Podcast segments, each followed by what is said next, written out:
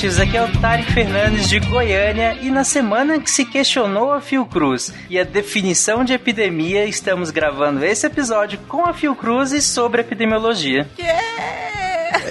Eita, polêmicas, polêmicas. Oi, gente, aqui é a Flávia, de Presidente Médici Rondônia, e eu faço meu informe semanal toda segunda-feira às 8 horas da manhã. Meu informe semanal epidemiológico. Aqui é Gabriel Lima falando de Salvador, Bahia, e devido a um surto de trabalho, tem um grande risco que eu só consigo entrar na metade desse cast. Bom, gente, aqui é o André Bach, de Rondonópolis, Mato Grosso, e você sabia de muita coisa, Jon Snow. Eu sabia que alguém ia fazer piadinha com isso, mas vamos lá. Oi, aqui é a Elaine, da Fiocruz Recife, Pernambuco. Então eu queria falar para vocês que se você não conhece a epidemiologia, a epidemiologia conhece você. Ah, Aqui é o Rodrigo, também da Fiocruz Pernambuco, Recife, e acredito que ao final desse cast haverá uma elevada incidência de aprendizagem. Muito bem, é isso que esperamos. E aqui é o Diogo Bob de Cabo Frio, Rio de Janeiro, e eu não sei fazer piadas igual o Guaxinim, então vai esperando aí que não vai ficar legal. Então estamos indo muito bem já. Eu sou o step de humorista, eu sou quase o parafernália do Porta dos Fundos aqui. Nossa, maldade. Concordo, porém maldade. Você está ouvindo o SciCast, porque a ciência tem que ser divertida.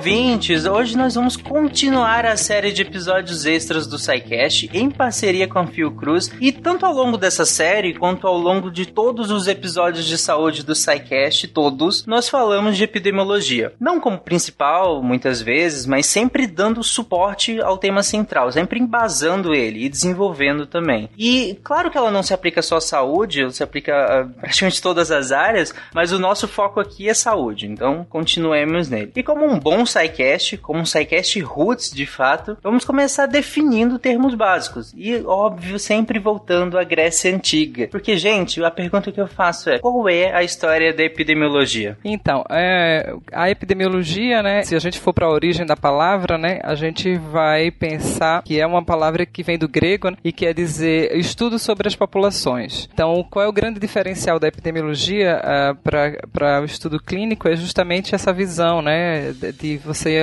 enxergar o indivíduo ou enxergar o coletivo, enquanto que a clínica ela está mais interessada no indivíduo. Então ela vem os primórdios da epidemiologia, ela data desde a Grécia antiga, né, é, com Hipócrates, que é, quando surgiu, né, os dois principais conceitos epidemiológicos, é, que é justamente as suas duas filhas, né, Panaceia e Igéia, é, que cada uma tinha uma vertente. É, a Panaceia era uma, a medicina curativa, né, individual, enquanto que a Igeia tinha essa, essa concepção né, de harmonia, da, que a saúde tinha um, um, uma concepção mais de interação entre o ambiente e o homem. Então, essa, essa visão que o homem tem de tentar explicar os processos de saúde e doença, ela, ela data da Grécia Antiga e, e vem evoluindo ao longo do tempo. O que eu poderia mais falar sobre esse momento é que é, desde, desde a, a Grécia começou-se a, a pensar, ter um raciocínio, pensamento mais racional com relação à ocorrência das epidemias.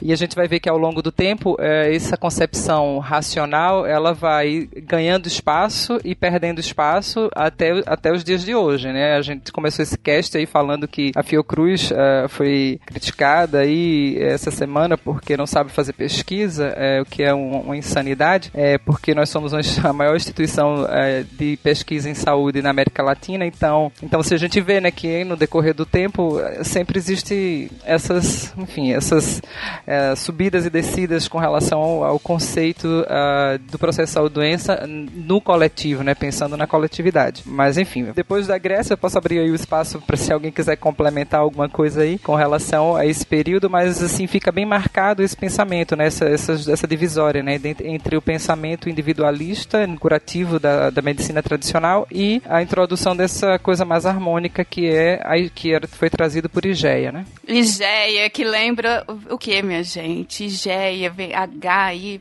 higiene, né? Que vai abraçar aí e, e, e, formar esse bolinho aí da prevenção toda que a gente trabalha em cima. Não, eu me senti muito burro, porque não me veio nada na cabeça nesse exato momento. Mas, graças a Deus que eu fiquei quieto. acho que depois dessa época de, de da, da, Grécia, eu acho que o que se destacou foi, foi em Roma depois, né? Galeno, e aí a realização em Roma dos censos, né?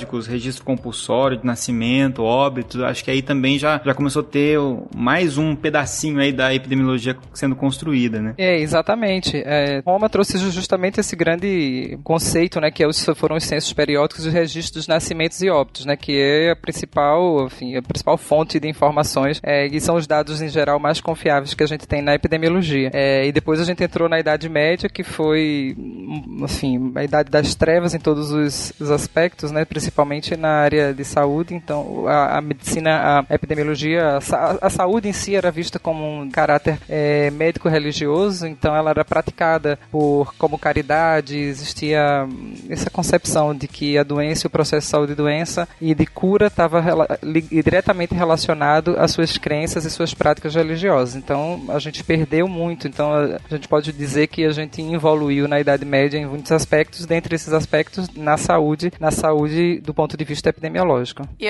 André, e quem vem logo na sequência disso, André? Você quer uma música introdutória? André, por favor, prova que o Jon Snow fez alguma coisa nessa vida. Mas vocês estão dando pulos muito rápidos para Jon Snow. Antes do Jon Snow, na pegada do Jon Snow, tem a, o próprio Hipócrates, né? Ele lança o livro Dos Ares, dos Mares e dos Lugares, onde ele já traz, desde a época do, da Grécia Antiga, a investigação é, médica focando nos locais de ocorrência da doença. Sim, e, e depois, mesmo com, essa, com esse período que se passou sem. onde a gente de fato talvez tenha esquecido um pouco Hipócrates, né? Ele foi meio que esses conceitos do, de Hipócrates foi reintroduzido depois no Ocidente, é, na, na Pérsia, por exemplo, por Avicena, né? A gente tem que é autor do, do Cânon de Medicina, ele meio que reintroduziu um pouco a, a Hipócrates e Galeno na medicina ocidental. E aí depois disso, lá pra frente, a gente começou a ter a, a influência da estatística e tudo mais, e aí a gente tem meio que concomitante aí com, com John Snow, mas também William Pett e John Grant também, né? Na parte estatística. Depois o pessoal diz por que, não sabe por que, reviveram o cara, tá vendo só? Não é? é, é um motivo, tudo tinha um motivo. É, e também mais uma pessoa também importantíssima que a gente já citou no, no SciCast, que contribuiu, que foi a Florence, né? Nighting, Nightingale, Nightingale, né? aham. Uh -huh. uhum. Então, porque o Jon Snow, esse é outro, Jon Snow. não tem como não fazer associação depois. Tava tendo uma epidemia de cólera em Londres, né? Lá em 1840, na década de 1850 também. E ele conseguiu, através da análise de dados, de situação, de localização, do que, que a pessoa entra em contato, do que, que ela não entra em contato, de analisar tudo isso, ele conseguiu detectar a origem da, da, em uma, uma rua específica de Londres, que teve um alto índice de mortalidade por cólera, é detectar da onde é que estava vindo aquele problema, né? Como estava ocorrendo na cidade toda, de forma geral, eram a, companhias de águas diferentes que, que faziam abastecimento. A princípio, ele conseguiu detectar que duas companhias que estavam fazendo o abastecimento, a, essa água estava contaminada e as outras duas que estavam fazendo o abastecimento, a água não estava contaminada e assim relacionar. E num local específico, acho que é Board Street, né? E que ele que ele detectou lá que tinha um poço onde as pessoas iam buscar água por ter mais facilidade, não ter que sair carregando água, né, de, de longe para abastecer a residência. Então, da, é, é, ele vinculou todos esses fatos, ele geolocalizou, né, na, na medida do possível na época lá em 1854. Ele geolocalizou a distribuição das pessoas doentes, dos óbitos em relação a esse poço. Poço era um poço de uma igreja, no, numa, na área da, da igreja, apesar de ninguém ter levado ele muito a sério no final da, da história, mas os padres foram lá e tiraram a, a cacimba do poço, tiraram para ninguém mais é, tomar água daquele poço, apesar de que eles ficaram assim, não, mas a gente ainda não acha, a gente acha que vem do ar essa doença, mas já que ele tá falando, né, vamos tirar essa cacimba daí. E aí pararam os, os casos de cólera naquela região. Ou seja, em algum momento alguém chegou para ele e falou: Você não sabe de nada, Jon Snow, né? É.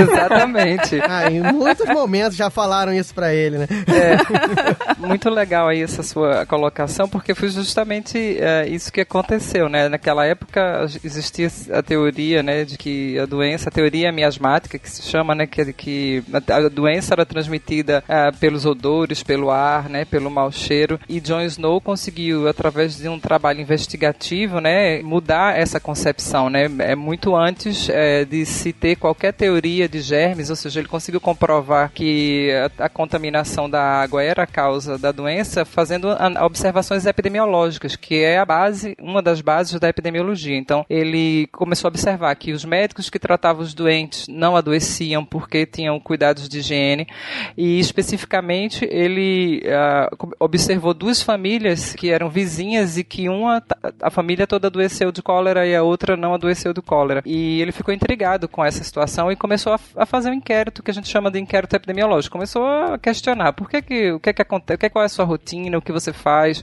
é, quais são os seus hábitos higiênicos e aí chegou na, na questão chave que era de onde vem a água que você bebe.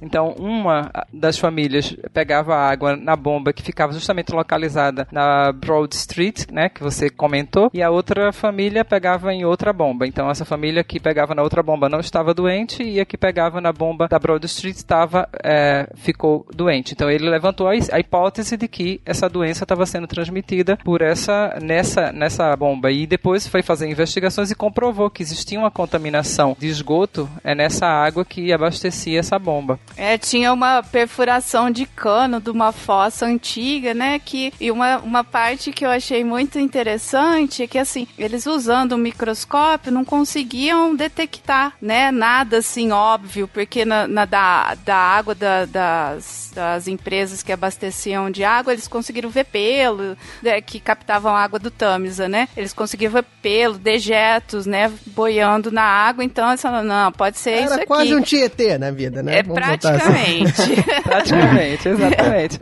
O Joe Snow ele passa a ser conhecido como pai da epidemiologia justamente por toda essa investigação, essa formação de um conceito sem ter uma base científica. Abstrato, né? É. Exatamente. É. Formam todo um pensamento é, epidemiológico sem existir uma evidência que hoje em dia a gente precisa de evidências para do agente etiológico para provar. Então, sem essa essa ferramenta, né, que só veio surgir com a teoria dos germes com Pasteur 20 anos, 30 anos depois, quase, ele conseguiu é, fechar esse pensamento, é, propor uma estratégia de controle, que é uma intervenção, né, que seria fechar essa bomba, convenceu a duras penas, como vocês falaram aí, as pessoas não deram muita credibilidade, mas ele ainda assim, não, tudo bem, ele é médico, vamos dar um voto de confiança, a gente vai fechar essa bomba aí, mas a gente não está acreditando que isso vai dar A gente certo, pega não. de noite, a gente pega de noite, ninguém tá vendo. Exatamente. E, e, e, e deu certo. Então, ele conseguiu fazer uma intervenção que surtiu efeito e reduziu ah, o número de casos é, de cólera naquela localidade. Então, por todos esses feitos aí, ele foi considerado, claro, simplificando muito, né? Ele é considerado o pai da epidemiologia, apesar de que a epidemiologia vem, como a gente falou, né? Vem data de muito antes, mas nesse momento foi um marco do que a gente chama de pensamento epidemiológico, que é toda essa cadeia de construção da ideia de como o processo de saúde e doença ocorre no coletivo. Enquanto isso, Florence estava no hospital tratando dos, dos enfermos lá que estavam com cólera. Ela, inclusive, deu uma pausa nos outros trabalhos dela e, devido a esse surto de cólera, ela se prontificou a ir lá fazer esse, esse trabalho com eles também. Que Florence, como vocês já sabem, porque vocês já ouviram o cast de Florence Nightingale. Qualquer coisa, tem o link aí embaixo para vocês escutarem.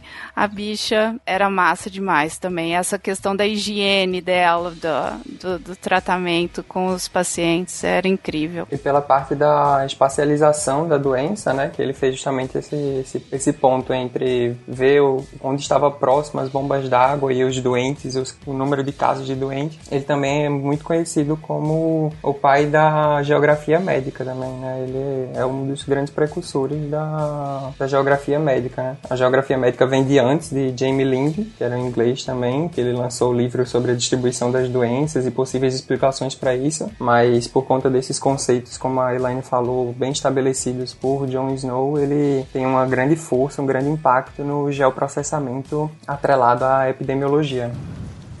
You know nothing, Jon Snow. Diogo Bob, já que você tá dando mole aqui, você é matemático, né? É, dizem as más línguas que falam isso, mas aí não me bota em má situação, não. Jon Snow usou o diagrama de Voronoi para fazer essa distribuição espacial dos acontecimentos, né, da casuística dele. É, Você tem como explicar esse diagrama de Voronoi para as pessoas? Olha só, fica me botando em má Te situação. apertei? Pera aí, você me coloca numa situação complicada, sabe? Porque você bota o matemático na, contra a parede. Mas basicamente o, o diagrama de Voronoi, pelo que eu me lembro, né? e Você meio que cria polígonos, né? Você faz uma segmentação da área do mapa, vamos dizer assim. Você subdivide em, em alguns polígonos e você pega pontos chaves. É quase uma teoria dos grafos, entendeu? Você pega alguns pontos, você cria centros, né? Você subdivide a área, nomeando alguns pontos ali para você fazer um estudo mais embasado sobre a, aquele, aquela situação. Então, foi isso aí que, que Jon Snow usou para traçar esse estudo dele do epidemiológico. Você vê muito em, em- em filme investigativo, que o cara bota um mapa assim, sai botando um monte de alfinete e vai ligando. tá. e vai Agora- ligando. Agora ficou fácil para mim. Ah, tá E vendo só? parece uma coisa muito, muito óbvia hoje em dia que o pensamento epidemiológico ele é comum, né? É, já tá no, no, no mindset, para usar uma palavra muito famosa hoje em dia, é de todo mundo em relação a, a, a surtos, né? Essas epidemias de modo geral. Mas vocês têm que entender ah, o quão isso é impressionante para a época. Você não tem a mínima noção do agente etiológico né, até então. E o cara conseguir ter essa visão, pegar o, como o Diogo falou, pegar o mapa, segmentar, pensar, pensar padrões de dispersão e colocando os casinhos aqui e ali e, ver como que isso está dispersando, qual, qual é o padrão disso e tentar regredir isso para pensar qual é o possível foco. Hoje parece um pensamento quase automático, mas se a gente pensar na, na época dele, é, é- é literalmente revolucionário, né? Nossa, E é algo que, que não é só na época dele, né? Porque se a gente pensar, depois isso se repete outras vezes na nossa história é, com outras doenças que também a gente não tinha o menor conhecimento de como que se propagam, né? Ou se propagavam. E ainda acontece. Mas se a gente pegar, por exemplo, o ca- o caso do HIV, né? Do surgimento do HIV, também é um outro caso, assim, onde a a história meio que se repete e você tem toda uma investigação epidemiológica, né? Para conseguir detectar o quem está causando, quem é o agente etiológico, como que se propaga, numa época em que não se sabia nada sobre isso, né? E o fato de não se saber é, estigmatizava ainda muito mais os pacientes e tudo mais, né? E dentro desse contexto, acho que uma forma muito interessante da gente entender, de quem está ouvindo aí entender o que é uma investigação epidemiológica, que é um pouco diferente de fazer um estudo epidemiológico, é assistir aquele filme E a Vida Continua. É um filme bem interessante sobre, o, sobre essa, esse começo aí da investigação sobre o HIV e dá uma boa dimensão sobre o que é uma investigação epidemiológica. Por um segundo eu achei que ele ia indicar CSI. Acho que foi por um segundo, mas eu falei, não, não é possível. Não é possível. É verdade, olha, você levantou esse tópico aí do HIV e realmente é, você vê que em 1800 aconteceu toda essa, essa problemática com, a, com cólica e na década de 80 a gente s- sofreu, né, com, a- com o surgimento do HIV e, e justamente a gente ficou sem saber o que estava acontecendo e, e a investigação epidemiológica é, co- ocorreu, seja, 100 anos depois, a gente estava estudando uma doença sem saber o que era, como é que se transmitia, é, qual era a patogenia da doença, cria-se todo um estigma com relação a essa doença pela falta de conhecimento. E isso a gente está falando 100 anos depois. Então, para você ter uma ideia, nos Estados Unidos a doença começou a ser detectada não foi pelo CDC, né, que é o Centro de Controle de Doenças, né, aquele bem famoso, né, que a gente vê nos filmes, né, aquele povo que desce todo paramentado. Quem deu o primeiro alerta de que estava acontecendo alguma coisa é, com relação HIV foram, foi a indústria farmacêutica, porque começou a ter demandas de certos medicamentos que, que eram incomuns. E aí eles falaram, olha, está acontecendo alguma coisa, porque não é normal. A gente está tendo uma demanda de, por determinadas medicações que não é normal. E, então eles foram os primeiros a dar o primeiro alerta, mas a, gente viveu um, um, período muito obscuro, né? E, e foi tão pertinho, né? Mil, 1980. É, e a gente não sabia de nada, todo mundo tinha um estigma da doença. É, se a gente for falar aqui de HIV, a gente tem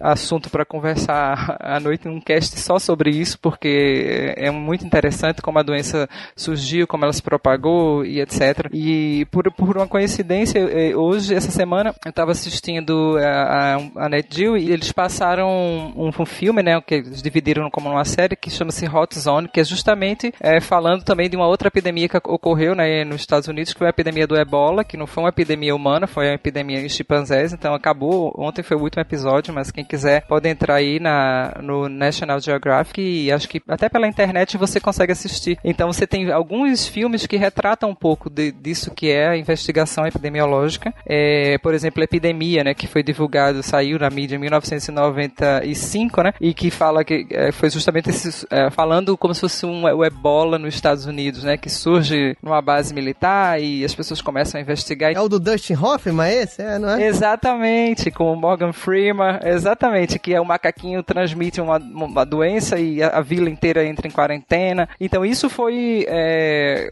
uma tentativa de se é, explicar, né, de se retratar o que aconteceu em 1989. De fato, nos Estados Unidos, que esse Hot Zone, que foi lançado agora, né, ele consegue dar com um pouco mais de, de veracidade, né, que justamente é, foi existia um, um, local onde você tinha chimpanzés que eram utilizados para estudos, né, e ele veio infectado com ebola, vários animais morreram e alguns seres humanos se infectaram, mas era uma, uma cepa que era, não era letal, então não houve óbitos, mas houve toda uma movimentação. E você veja, 1989, os Estados Unidos estavam em plena epidemia de HIV e essa, esse filme retrata bem isso. E você não tinha, ninguém tinha a menor, o menor preparo para lidar com a epidemia. Se de fato fosse uma cepa é, letal, com a letalidade do ebola de que às vezes chega a 90%, é, ele, ele teria dizimado uma cidade inteira, teria se espalhado por um país inteiro. Então é, é uma coisa, e é interessante, quem tiver mais assim, curiosidade sobre o que é essa investigação epidemiológica, esses são alguns filmes. Tem outro Contágio, né? Contágio, Contágio é ótimo, adoro aquele filme, acho divertidíssimo.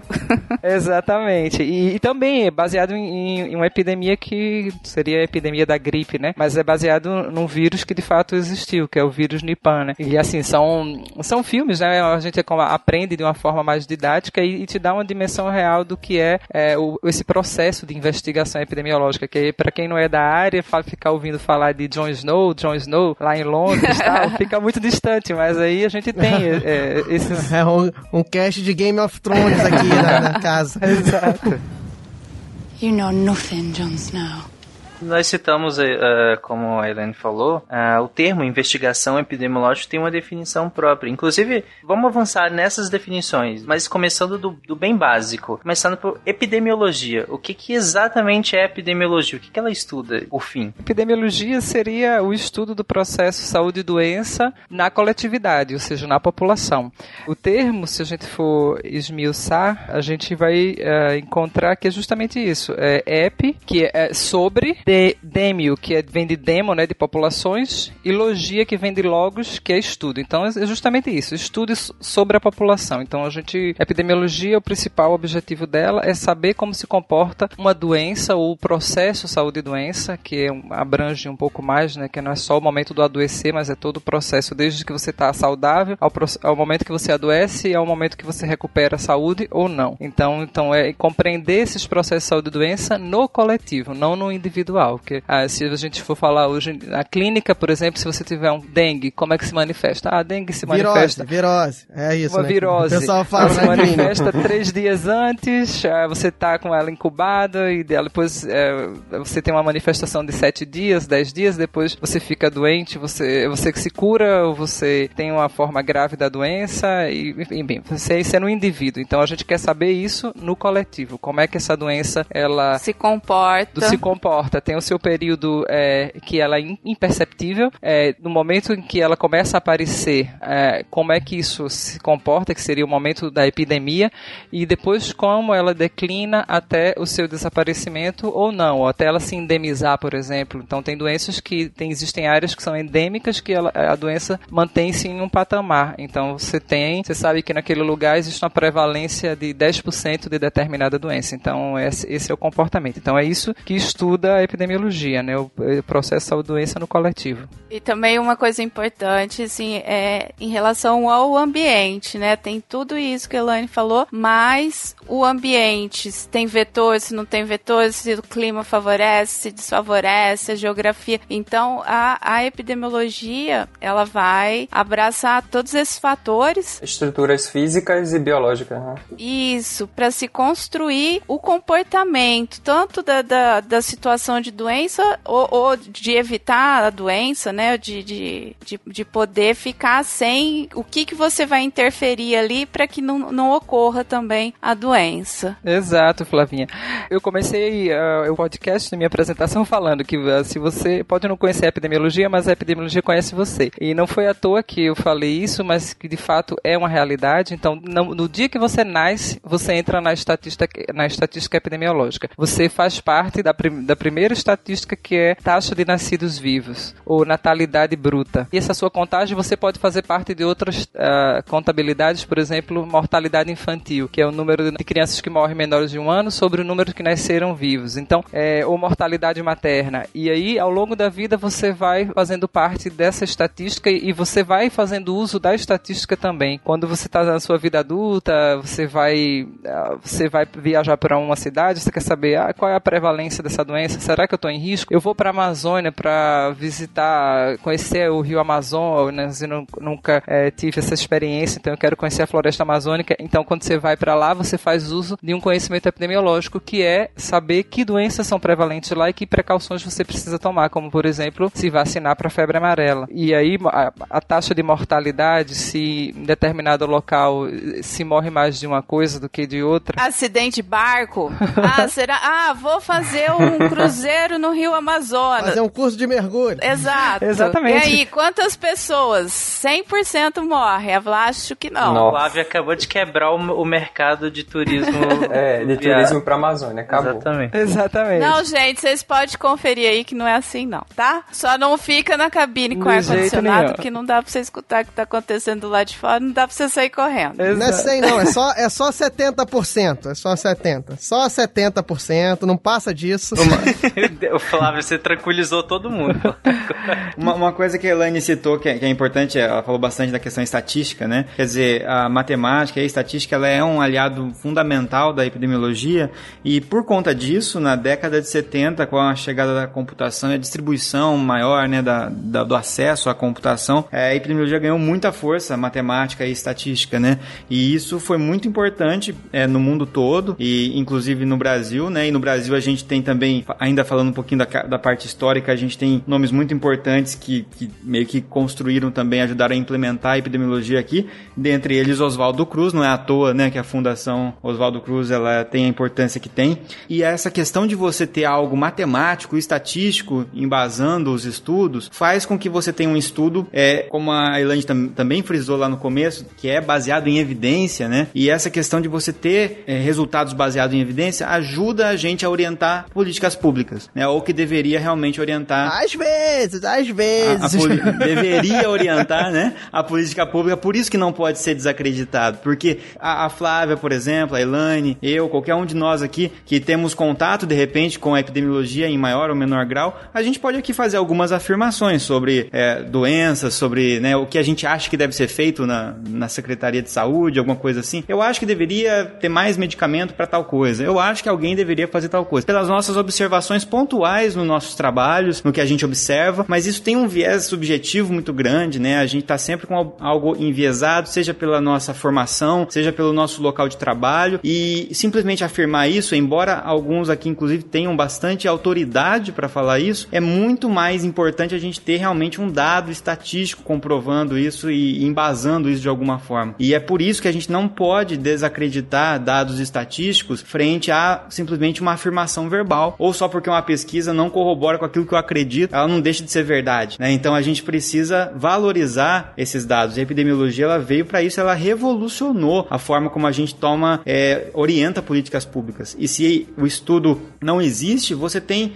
é, as mais graves consequências, desde não conseguir conter uma doença até um desperdício de, de dinheiro em alguma área que não precisaria, por exemplo. Justamente o que o Bach falou é que a epidemiologia passou, com todo esse avanço da matemática associada à epidemiologia, ela passou de análises apenas observacionais para um embasamento matemático associado a isso para dar uma credibilidade àquelas observações feitas pelos epidemiologistas, né, pelos sanitaristas. Isso, e esse embasamento é, é de uma importância igual o, o Bach estava falando. Assim, vai, vai desde o, de como você vai fazer a abordagem, por exemplo, aqui eu, eu posso tirar da minha cabeça e falar assim, ah, eu acho que, né, achar já não dá certo. Eu acho que eu vou fazer uma palestra sobre doença de aves aqui no meu município, vou arrasar. Aí tem duas granjas de aves no município, com 3 mil produtores rurais, né? Então, é, aí você, ah, não, vou, vou investir dinheiro, fazer material didático para os produtores, patati patatá. Então, vo, você não fazendo um levantamento de acordo com dados, ou coisa que você acha da sua cabeça, você tem um desperdício muito grande de tempo, de dinheiro, ninguém vai,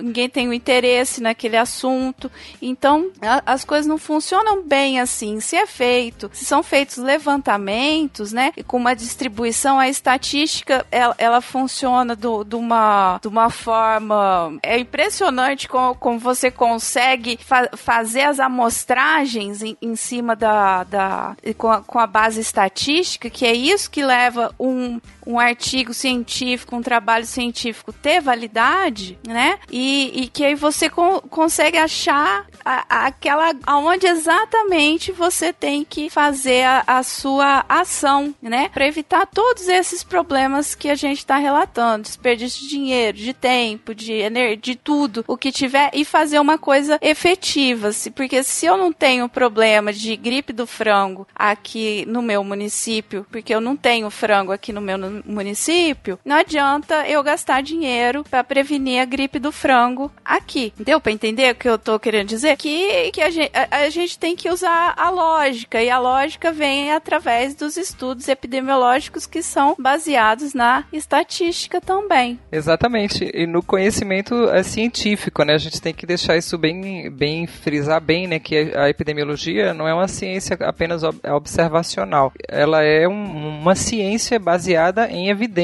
que, que é bem fundamentada cientificamente e comprovada cientificamente. É, você falou aí da, da epidemiologia no Brasil, que a gente acabou que na, no histórico não abordou, mas realmente Oswaldo Cruz é, foi o que foi o criador né, da Fiocruz, ele realmente foi uma pessoa inovadora. Ele veio uh, egresso do Instituto Pasteur com todo o conhecimento é, sobre os, os micro-organismos, vacina, etc. Chegou no Brasil e encontrou aqui uma situação de calamidade pública com várias epidemias, dentre elas a epidemia de febre amarela, de peste bubônica, de varíola, e, e é, acabou sendo nomeado, né, diretor do Instituto de Saúde Pública, enfim, teve vários é, cargos é, públicos e, e, e, tomou medidas baseadas nesse conhecimento, mas que, a, que a população não compreendia, porque não, não se sabia, né, o acesso a esse conhecimento científico ele não era tão, enfim, divulgado. Então, é, ele criou uma estratégia, por exemplo, de vacinação obrigatória para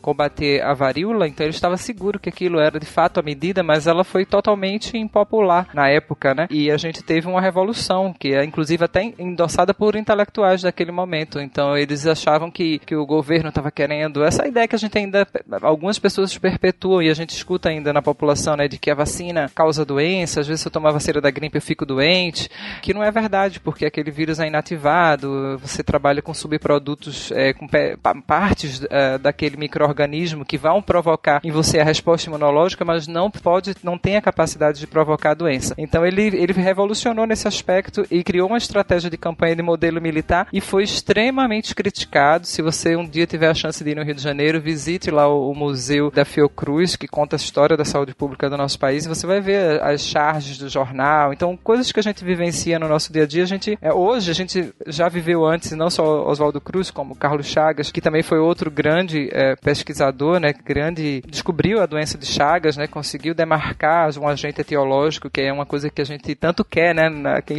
é da área de saúde, a gente quer saber a causa. O que é que causa essa doença? Quando a gente tem uma doença que não tem causa, a gente não se conforma, porque a gente quer saber qual é a causa, porque aí a gente sabe como combatê-la, né? Então ele também sofreu é, muito com é, essa falta de compreensão, mas, mas todos esses estudos têm um, têm um embasamento científico que em um dado momento é, vai ser compreendido por todos. Então essa ideia que eu queria passar, a, enfim, para os ouvintes, né, para todo mundo que é, que essa ciência, que a epidemiologia de fato é uma ciência comprometida com a verdade e com mais do que isso, né, com revelar essa verdade para a população, porque o nosso compromisso é com a população. É, e tem uma, tem uma coisa interessante que eu acho da epidemiologia, eu gosto de falar que a epidemiologia ele é o alicerce de qualquer área da saúde que parte do tratamento. É, a gente pensa muito, na, quando pensa em epidemiologia, a gente pensa muito no macro, na vigilância, nos estudos, mas no micro, na, naquele caso individual, no atendimento do dia a dia, seja medicina veterinária, seja medicina, seja enfermagem, seja fisioterapia, a epidemiologia ajuda a gente a pensar no, num caso. Eu sou de Salvador, e aí um paciente, por exemplo, que chega aqui com 20 anos e com dor articular, tem que entrar no meu, no meu diagnóstico diferencial a anemia falciforme com microêmbolos, porque aqui em Salvador é muito prevalente, a epidemiologia diz que aqui tem muita pessoa com doença falciforme. Sendo que, por exemplo, na Europa, nunca se pensaria um paciente de 21 anos com dor pensaria em anemia. Então a epidemiologia, ela não só tem um papel importante de saúde pública e de, de ações é, governamentais, ações estatais, mas ela no micro, naquela ação curta, ela ajuda. Então pensar em fator de risco, a gente sempre fala em fatores de risco, obesidade, diabetes, é, causando doenças, isso é epidemiologia. Isso foram estudos epidemiológicos que acharam essa correlação, que depois foi provado com uma casualidade e a gente vai estudando. Então, nada sai da, da área da saúde baseada em evidência se não vier da epidemiologia. Eu gosto de pensar desse jeito. Isso é muito importante, inclusive na área, na, na, nos testes que a gente faz exames né, de sangue, por exemplo, que vai detectar determinada doença. E esses exames, eles têm um grau de sensibilidade, de especificidade que é, não é perfeito, não são perfeitos, né? E esses exames têm o seu próprio é, grau de, né, porcentagem de sensibilidade e especificidade, mas quando o exame dá positivo ou dá negativo, né, e chega lá pro, pro Gabriel interpretar, essa interpretação, o quanto esse exame é capaz de predizer se realmente o paciente está é, doente ou não, ele sofre influência totalmente da, é, da epidemiologia. E isso é uma coisa tão importante que existe, né, o tal do valor preditivo positivo, valor preditivo negativo, que é a capacidade do exame dizer, né, se der positivo que realmente tá, o paciente está doente, ou se der negativo que realmente o paciente não está doente. Isso é influenciado diretamente pela, pela epidemiologia da doença, por quanto essa doença é prevalente ou não em determinada região, e isso vai influenciar até nesses cálculos. Então é como o Gabriel falou, dependendo da área onde você está, um exame dá positivo, ele tem um significado totalmente diferente, graças à epidemiologia. Né? Ah, é verdade. Quando quer ter o bebê, é completamente diferente esse resultado. Eu já, quando dá positivo e gravidez, meu amigo, pode comprar tudo já, que não tá errado, não. Não, mas epidemiologicamente, se, se der positivo, só que foi você que fez o xixi, ô Bob, aí, aí o que, que vai acontecer? Você vai concluir que você não tá grávido, porque epidemiologica, epidemiologicamente sabemos que homens não ficam grávidos. Né? É, o diferencial é, é complicado. É, e aí, eu preferia a gravidez, porque diagnóstico diferencial em homens é câncer de testículo. É, eu saberia que tinha um problema muito sério comigo. Muito interessante isso que você falou do, do teste diagnóstico, por exemplo, do beta-HCG, né, que é exame de, de gravidez. Todos os, os, testes, ele tem, ele tem aquele valor, né, quando você pega o teste no laboratório, o hemograma, ele vai de tanto a tanto, o valor de normalidade é tanto a tanto. E de onde saem esses valores? De estudos epidemiológicos. Então, você pega uma população, você, você faz exame de sangue, porque ninguém soubesse hoje qual é o valor uh, ideal para um hematócrito, para uma hemoglobina, quanto seria isso? Então, como foi levantado essas taxas de referência? Por exemplo, colesterol, que cada dia vem baixando, baixando mais. Então, há 20 anos atrás, o colesterol ideal, você era até 250, hoje a gente já fala em 190, Poxa. se você estiver acima de 190. Tô na época errada, tô na é, época. Se você estiver acima de 190, você já vai entrar como um fator de risco ali para doenças cardiovasculares. Mas por quê? Porque glicemia também, né? Glicemia também vem baixando seus valores, né? Então, mas isso é fruto de estudos epidemiológicos na população. Você pega um, uma população, uma determinada população, faz o exame e vai criando gráficos, né, curvas de variação daquele valor que você está é, se dispondo a estudar. E você, a partir dos, desse levantamento de dados, de saúde, de informações sobre o indivíduo, você vai estreitando as faixas e até encontrar a faixa onde existe a normalidade normalidade. Então, a faixa de normalidade é essa. E, e outra coisa importante dos, dos testes diagnósticos, você falou aí do valor preditivo, né, de quanto a gente vai confiar, é importantíssimo, tanto para o coletivo como para o indivíduo. Quando, se eu receber um diagnóstico, é, sei lá, eu tenho um, um nódulo na mama, então a, é tranquilo, eu posso fazer uma punção, é, que o risco dessa punção, ele, qual é o fator de risco desse exame, né? O valor preditivo dele é muito bom e, e o risco dele é muito baixo, então é um exame ideal. Agora, se eu tiver um tumor na cabeça, é, no cérebro, dependendo da localização, então aquela punção seria o ideal, porque eu ia examinar o tecido, né? Mas às vezes ele é, o risco que você corre é muito alto, então você já entra com uma outra. Então, qual é o custo-benefício de eu fazer esse exame ou não? Da mesma forma, quando eu tenho um resultado de um exame, ah, eu tenho um câncer, né? Que é uma doença tão estigmatizada. A primeira pergunta que você faz é: tem cura? Se não tem cura, quanto tempo eu vou viver? Então, esse, esses cálculos de sobrevida, é, de letalidade de doença, são, são todos feitos pela epidemiologia.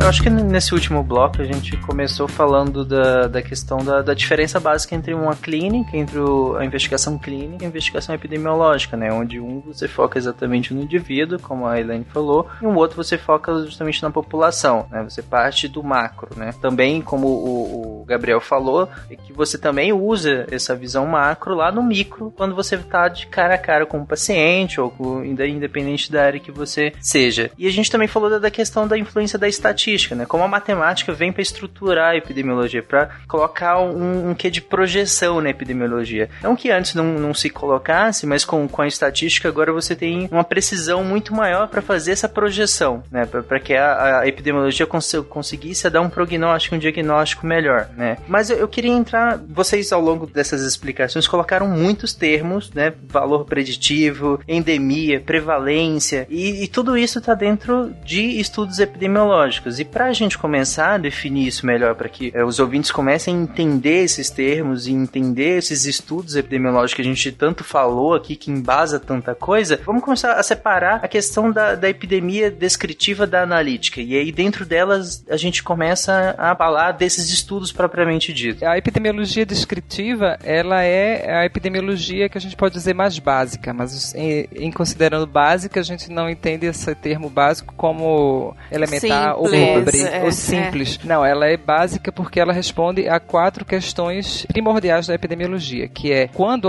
ocorreu o evento, onde ocorreu o evento e em quem ocorreu o evento, né? Então são é, que, no indivíduo ou na população, né? Que seria a quarta, né? Entre o indivíduo e a população. Então isso é fundamental para a gente compreender é, os processos é, epidemiológicos, né? Então quando você faz um, por exemplo, John Snow quando estava lá estudando a epidemia do cólera, essa essa epidemia pandemia ocorreu dentro de um período, foi é, num ano, em seis meses. Em que espaço ocorreu? Escorreu num bairro específico, no Zorro. É, e atingiu que população? Atingiu aquela população que fazia uso daque, daquela água que era, que vinha, né, que eles acessavam através daquela bomba específica que estava naquela determinada rua. Então, isso ela é fundamental para você começar a embasar a, o conhecimento, né, estruturar, né, ter uma visão, eu digo sempre que a epidemiologia descritiva, ela te dá uma visão uh, macro do seu cenário epidemiológico.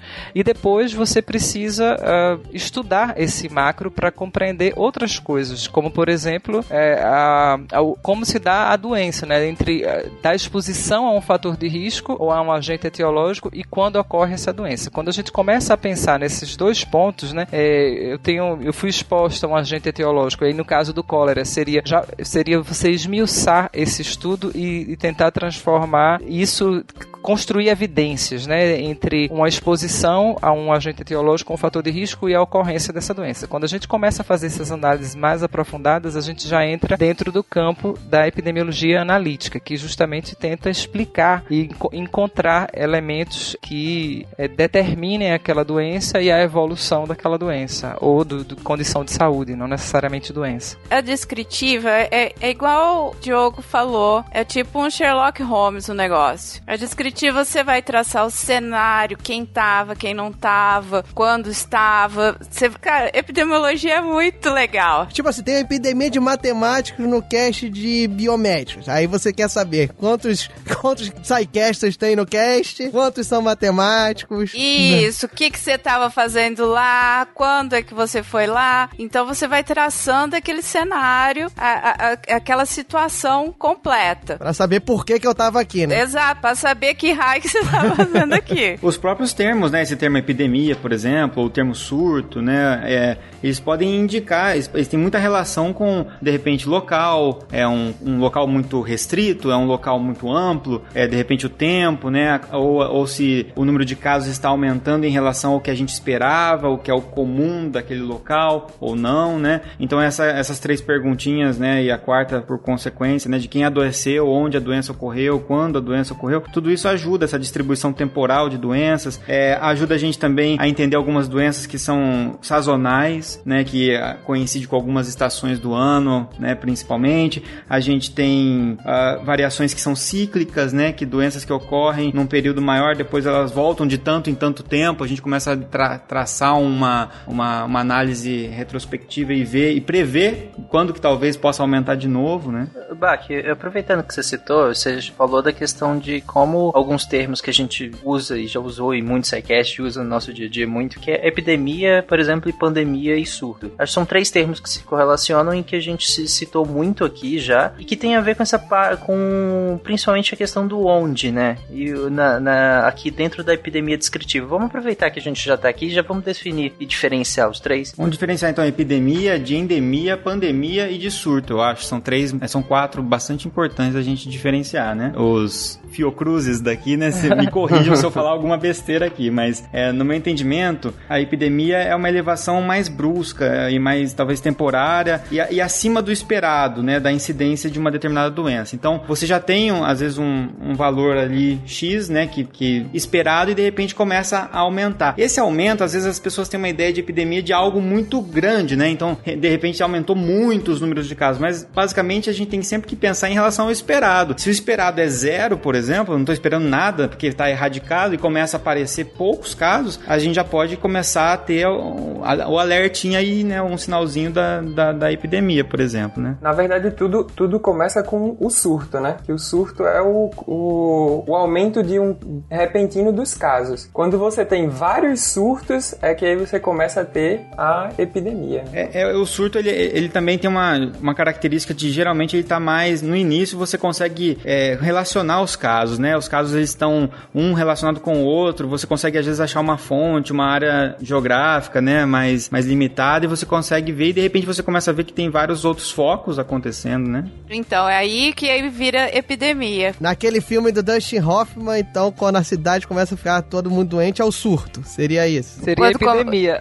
Seria aí epidemia. já seria epidemia. Eu, eu, gosto de pensar em surto uh, dentro de uma definição, porque um surto nada mais é do que uma epidemia, só que ela tem um, uma característica de ser uma epidemia é, é, que tem uma certa limitação geográfica. Então, ela, tem, ela pode ser uma epidemia, como você falou aí, de fonte comum, que é muito mais rápido. Por exemplo, eu fui para um congresso e aí tava lá o coffee break do congresso de abertura, maravilhoso, muito vinho, regado a cerveja, queijos, Opa, e todo mundo se esbanjou. esse coffee. Gente, me manda o link para me inscrever. Os congressos não estão mais assim, mas, mas enfim, vamos supor que a gente tá nesse congresso maravilhoso e todo mundo se esbaldou nessa comilança e aí alguma coisa estava estragada. Então você vai ter um surto de uma infecção alimentar. Então esses surtos a gente pode dizer que é um surto de fonte comum, né? Então ele é rápido porque todo ele vai ocorrer, vai ocorrer e vai terminar quase todo mundo ao mesmo tempo, porque todo mundo foi exposto ali àquele risco no mesmo momento, né? É aquela gripe do carnaval. Exatamente. Então você foi para Olinda, né? Brincou muito, andou muito, se agarrou muito, então você teve ah, esses pernambucanos só fazendo inveja na gente. Sei nem o que é gripe de carnaval. Mas essa dor de cabeça aí é álcool, não é nada. Vai ser diagnosticado de outra forma. Um outro surto poderia ser, por exemplo, sarampo, que é uma coisa comum e recorrente no Brasil, né? Apesar da gente ter vacina, a gente ter formas preventivas, a gente às vezes tem surtos de sarampo, que geralmente começa em escolas e depois você vai, é pessoa a pessoa, né? Você contamina o coleguinha, o coleguinha vai para casa contamina os pais e vai pro seu trabalho contamina, é, infecta não sei quem, e aí você vai propagando. E essa propag... isso aí a gente chama de surto progressivo, né? Porque ele é mais lento, exige um, um assim, um esforço maior para você compreender a proporção e para você para os epidemiologistas limitarem a área de atuação. Então, quando eu quero fazer um bloqueio vacinal, então eu tenho que saber começou onde esse surto, qual foi o meu caso zero, que a gente chama em epidemiologia, né? Qual foi o primeiro caso que surgiu e a partir dali quais foram os contactantes para saber que dimensão geográfica eu tenho que em, que em que dimensão geográfica eu tenho que atuar para bloquear a progressão daquele surto. Então eu acho que surto tem muito essa coisa de ser é, uma, uma coisa com a limitação geográfica e a epidemia é uma coisa que é um surto também. Né? O surto na verdade é uma epidemia, mas ela está mais caracterizada como ultrapassou o limite daquilo que é esperado. Então eu espero que na, nos períodos de chuva eu tenho, sei lá, 10%, 5% de, uh, de casos de leptospirose. E aí, porque as pessoas se expõem, né, as ruas ficam inundadas, etc. Então eu espero isso. Mas aí num dado, dado ano aquela, aquela quantidade ultrapassou 10%. Então é, foi muito além do que eu esperava. Então é, isso é uma epidemia. A pandemia já é, já é também do ponto de vista geográfico, assim, né? Quando uma epidemia ela ganha outros continentes. Então a gente tem um caso de pandemia recente, que é, foi aquele do ebola, né, de Serra Leoa, acho que, sei lá, uns 5 anos atrás, 7 anos atrás, é, que você teve que uh, em vários países no continente africano, mas que também ocorreu um caso na Espanha, ocorreu um caso é, nos Estados Unidos, é, e aí as pessoas foram propagando, né, e a gente tem a nossa clássica pandemia, né, a pandemia mais é, assombrosa de toda a era da epidemiologia, que foi a gripe espanhola, né, que matou 5% da população mundial em 1900, entre 1918 e 1919. Então ela se espalhou, começou nos Estados Unidos, ela ganhou esse nome de espanhola por outras razões, porque a Espanha tinha uma imprensa livre e divulgava as informações. É, então é, ela conseguiu se espalhar por muitos continentes e matou, dizimou, estima-se que 5% da população. Então é, um, é, uma epidemia que tem proporções continentais, né? Há um, sei lá, em 2005 a gente teve a gripe espanhola, a gripe, a gripe suína, né? Que foi aquele terror também, que também foi uma doença que se espalhou, é uma epidemia que se espalhou por vários continentes. Então tem essa noção aí de, de geográfica, né, continental, né? Passa para outros países, outros continentes. A seguinte foi o Facebook, né? Facebook foi a, a logo a seguinte que espalhou, foi a desgraça. Veio o tinha Orkut antes, né? esse era uma epidemia, né? Mas, mas era epidemia esse. epidemia, era só local, né? É. You know nothing, Jon Snow. Nesse contexto, a endemia, que também a gente usa bastante, aí já é uma presença, uma presença que a gente considera mais usual da doença dentro de um limite que a gente já espera por ano. E isso é um período meio que limitado, né? Então a gente tem, assim, região, a gente sempre usa o termo, né? Essa região é endêmica para malária, é endêmica para tal é, doença, né? Febre amarela. Aqui é uma região, aqui que eu falo, região norte, é uma área endêmica para febre amarela, por isso que a gente fica tudo com a nossa vacininha em dia, né? Para porque é área endêmica. Se não tiver vacinado, tem uma grande chance de você ser infectado, né, com, com o vírus da febre amarela. Essa é uma área endêmica. A área endêmica é quando tem o risco constante, né? Isso gente definiu bem, partindo desde o do, do surto, que você uma área geográfica menor, com a fonte comum e rápida, e aí você evolui, com dispersa esses focos, uma área geográfica maior, epidemia, depois você vai para uma pandemia em que isso extrapola limites territoriais até de, de países, né? E, e para diferenciar da endemia com o que o Rodrigo acabou de falar, eu acho que, que o principal ponto é a questão do esperado, né? Que quando você ultrapassa esse esperado, é uma epidemia mas porque se ficar dentro, na verdade, vai vir, acaba virando uma área endêmica, né? Aquela doença ela é endêmica dali. Isso, no, no momento agora na área veterinária, né? Que aí é epizootias, que são é, é, esse estudo na, na área veterinária que, das doenças que acometem os animais. Está é, ocorrendo uma pandemia de febre de peste suína africana, né? Que ela é endêmica na, em alguns países da África. E aí teve, tá ainda ocorrendo uma epidemia na China e surtos na Europa, em, em, em Bélgica, Hungria, Polônia, Ucrânia. Então virou uma pandemia porque são três continentes já é, sendo acometidos dessa mesma doença. Uma vez que a gente fez essas definições, talvez seja interessante a gente definir então duas coisas que se misturam muito, né, e se, e se confunde muito, que é a incidência e prevalência, né? A incidência é a frequência de novos casos em uma determinada doença ou problema de saúde, né? Então, quando se tem esses novos casos, se diz que é a incidência, né? A incidência está vinculada a um determinado período de tempo, né? E uma determinada população também. Esse último ano, a população de, de daqui aumentou é, não sei quantos por cento de, de, da incidência de doença de joelho, né? Inventei uma doença. E, e, então, assim, são os casos novos durante aquele período dentro daquela população que são marcados, que é, que, que é referente à incidência daquele agravo. A, a gente vê bastante, é, é, tem, sei lá, 5 mil novos casos de dengue na Bahia. Aí isso é incidência, são 5 mil novos casos em um determinado período. Novas pessoas com a doença. E aí, se você pega durante o ano, né? Aí a prevalência durante esse ano foi de 5 milhões de pessoas com dengue no Brasil. A frequência dos casos, né? Isso, aí são casos que, que já aconteceram, que dentro daquela população total. É que a pessoa está doente ainda, ou, ela não, não precisa necessariamente ter o primeiro, ser o primeiro vez que ela ficou doente. Então, aí conta nessa prevalência que, que já é, um, é uma visão mais longa, né, mais ampliada da, daquele agravo. Faz muito sentido usar, por exemplo, para doenças crônicas, né, porque as pessoas vão, vai se aumentando o número de casos, mas também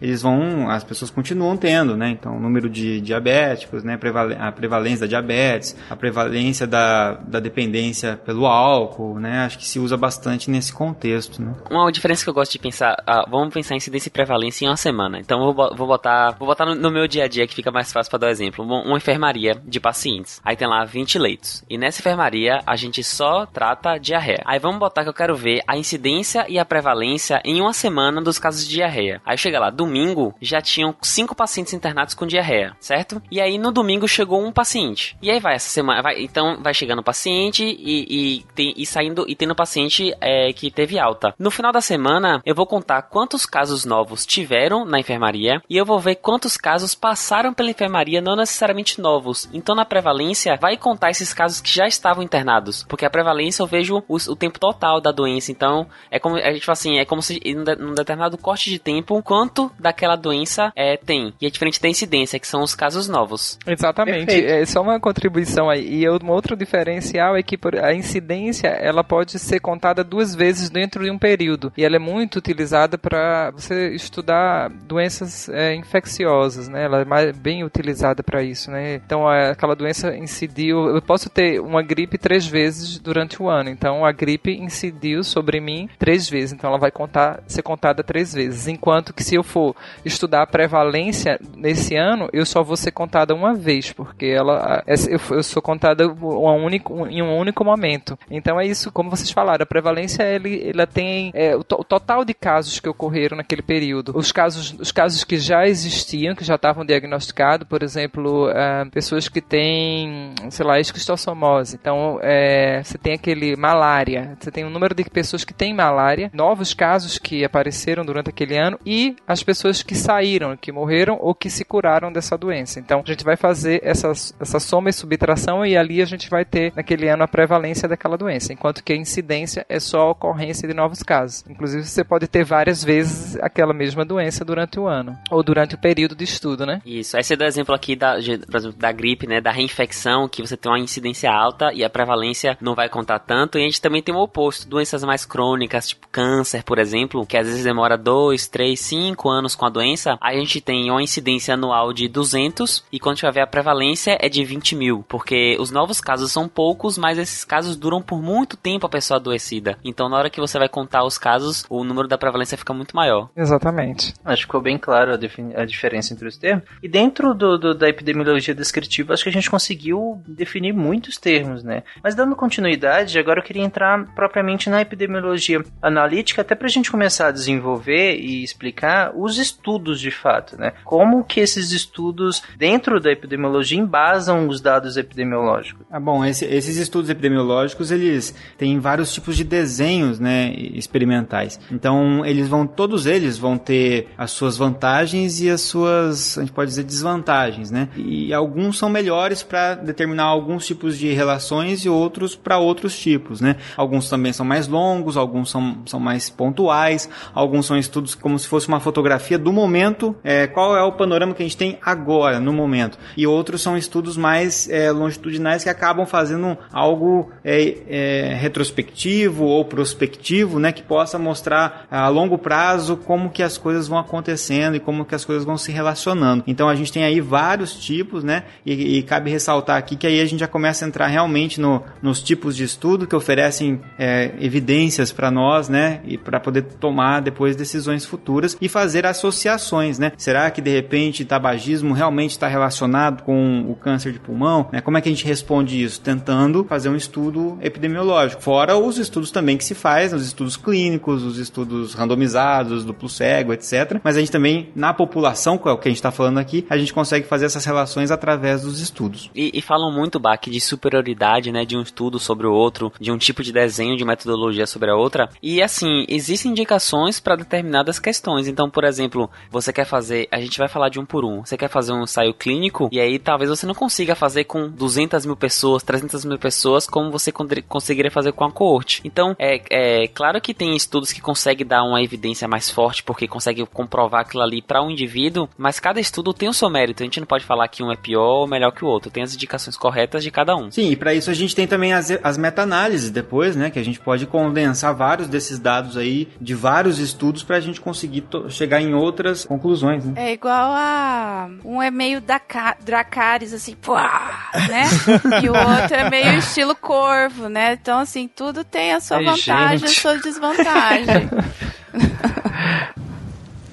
you know nothing, Jon Snow entrando no, nos estudos propriamente ditos, a gente pode é, separar logo os estudos em dois grandes grupos. Os estu o estudo que vê população, de maneira geral, população mesmo, e os estudos que pegam o indivíduo. Na população, a gente tem os estudos ecológicos, que a gente vai ver a exposição e a ocorrência de doenças, mas elas são feitas em populações. Então a gente não pode, no estudo ecológico, ver um, uma pessoa só, duas pessoas só. Ela, ela é feita de uma população. Normalmente a gente usa com base de dados, estatísticas de populações mesmo, não necessariamente amostras. E ah, você pode falar, você pode falar assim, pô, Gabriel, mas esse aí você não vê indivíduo, mas pense que no estudo ecológico você consegue fazer uma análise de um país inteiro. Então ele consegue abranger muita coisa e você consegue fazer essa análise populacional. Então naquela população tem mais, tem mais, ela tá mais exposta àquilo, tá menos exposta a, a isso. Então é um estudo muito bom para dar esse primeiro norteamento de, do que tá acontecendo naquela, naquela população, né? E agora falando dos individuais, a gente tem outra divisão interessante também, que são os estudos é, transversais e os estudos é, longitudinais longitudinais. Como assim? Se a gente pensar, transversal é um corte e longitudinal é um segmento. Então, o estudo transversal é um estudo que você vai avaliar, avaliar o indivíduo, vai ter lá as características que você vai avaliar dele e você faz um corte nele. Na perna, no braço, onde? Não, não, não vai matar ninguém não.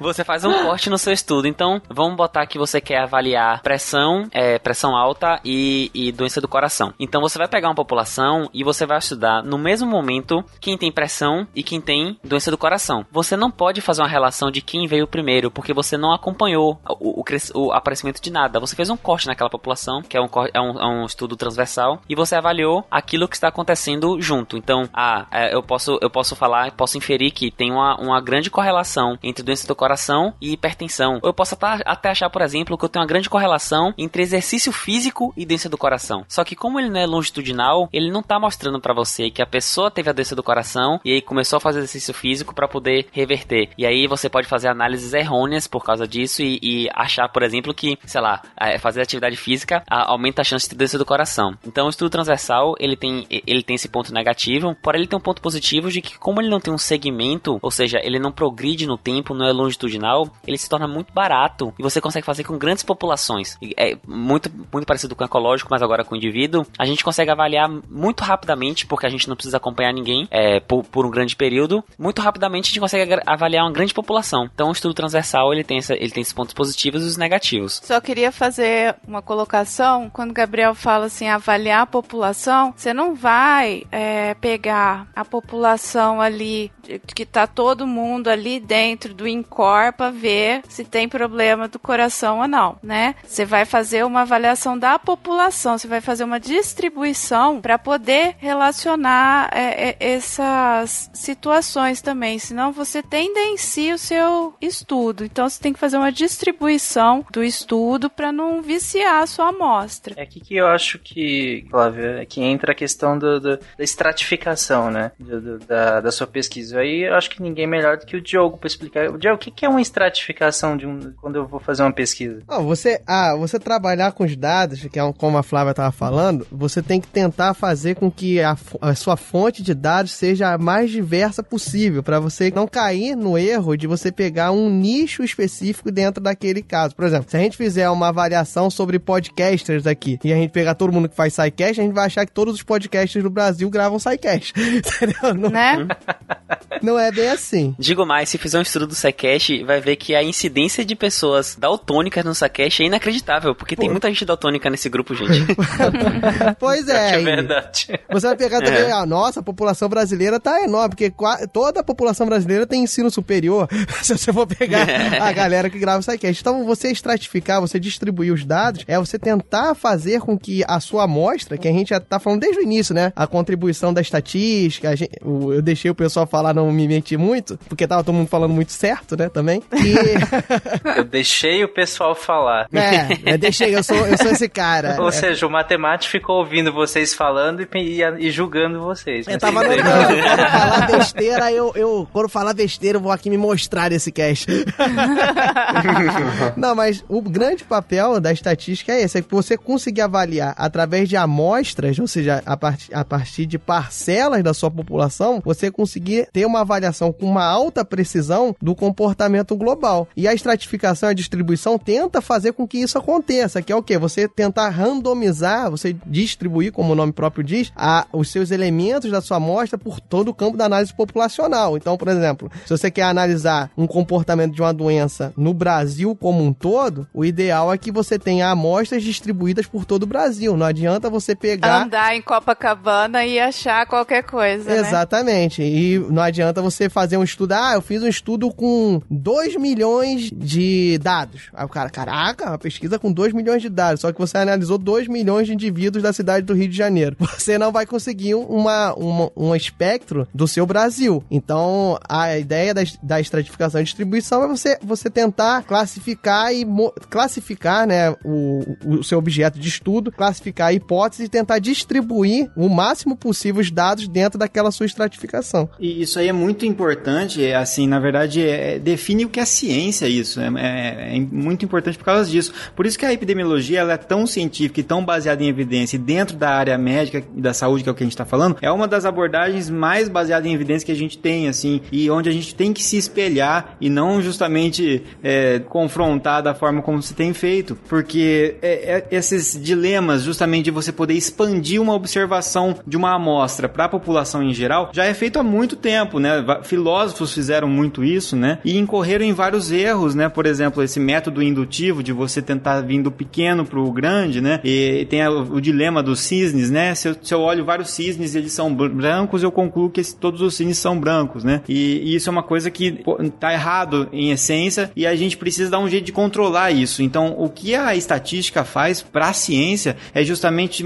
dar para a gente um controle sobre o erro, né? E, porque sempre a gente vai ter um erro. Sempre que a gente pega uma amostra e tenta generalizar, a gente vai incorrer em erro. A gente tem que estar tá ciente disso. A gente não vai obter uma certeza e uma verdade absoluta, mas a gente vai conseguir controlar essa incerteza e controlar esse erro. E é isso que, isso que difere é, a, a ciência, que difere a epidemiologia de uma pessoa qualquer falando, ah, eu acho que se fizer isso vai dar problema. A gente também fala isso, eu acho que se a gente fizer isso vai dar problema. Mas a gente meio que sabe por quanto que a gente está errando essa afirmação, né? Isso é muito importante. Exatamente, André. É só colocando outra coisa aí dentro da sua fala, que é justamente é, a epidemiologia, os estudos estatísticos, né, as estratificações estatísticas, elas tentam dar representatividade àquela, àquele, àquela amostra que você está se propondo a estudar. Então, a depender do seu objeto de estudo, se você for pensar em Brasil, você tem que estratificar por várias coisas, por, por tamanho de município, proporção de pessoas é, por cada estado, porque tem isso, né? Cada estado tem uma, uma quantidade diferente de pessoas. Então, se for pensar, eu vou trabalhar o estado do Piauí e o estado de São Paulo, então eu tenho que ter uma amostra muito maior em São Paulo, porque lá tem muito mais pessoas do que no Piauí, por exemplo. Então, tudo isso faz parte desse, desse pensamento, né, de, de,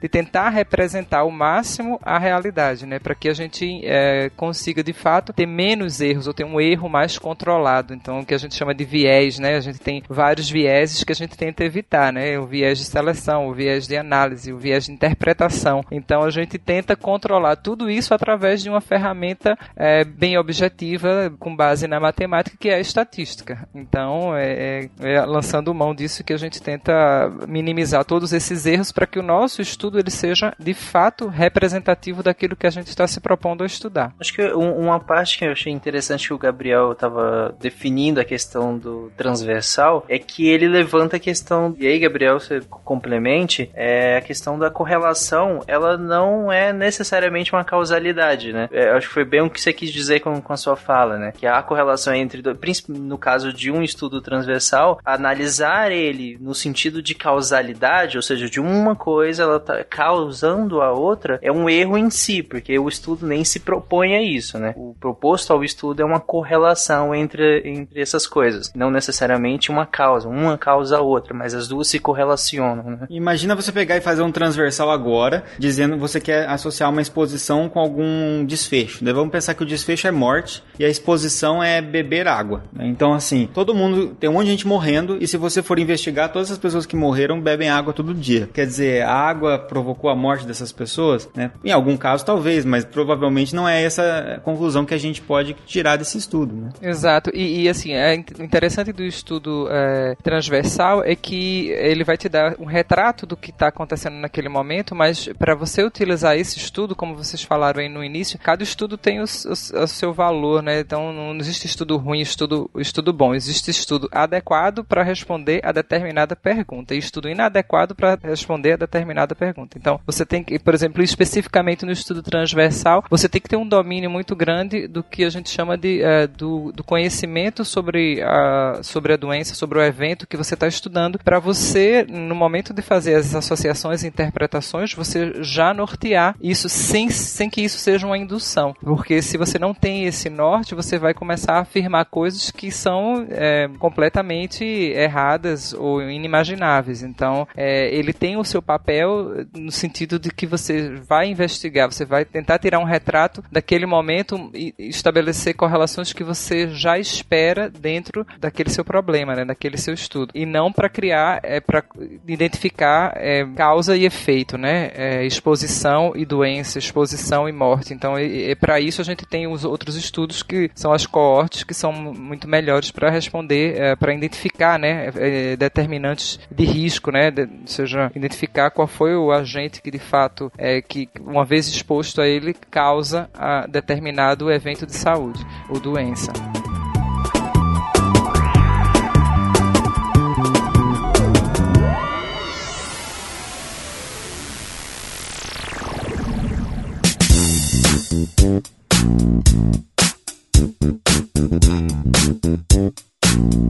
Fala pra gente então do, do coorte pra, pra explicar o que, que é a diferença dele pro transversal, por exemplo. Então a coorte, ela é um, um estudo que precisa, ele é individual, né? Você vai, você vai estudar o indivíduo e, e normalmente ele demanda muito tempo. Então é, é um estudo em que você é, tenta de fato fazer essa associação entre o, um, o grupo que foi exposto a um determinado agente ou fator de risco e o que essa exposição reflete no seu estado de saúde. É se ela causa ou não causa a doença. Então ele, ele pode ser prospectivo, quando eu começo a estudar hoje e vou estudar no decorrer de 10 anos uma doença, ou ele pode ser retrospectivo, que também eh, que a grande diferença do prospectivo que é que você vai estudar a ocorrência da doença, a partir da doença você vai tentar identificar é, qual foi o fator de exposição. A grande diferença do prospectivo para o retrospectivo é onde o examinador está no momento em que ele começa o estudo. Então, vamos pensar é, um evento que ocorreu assim de proporções é, mundiais.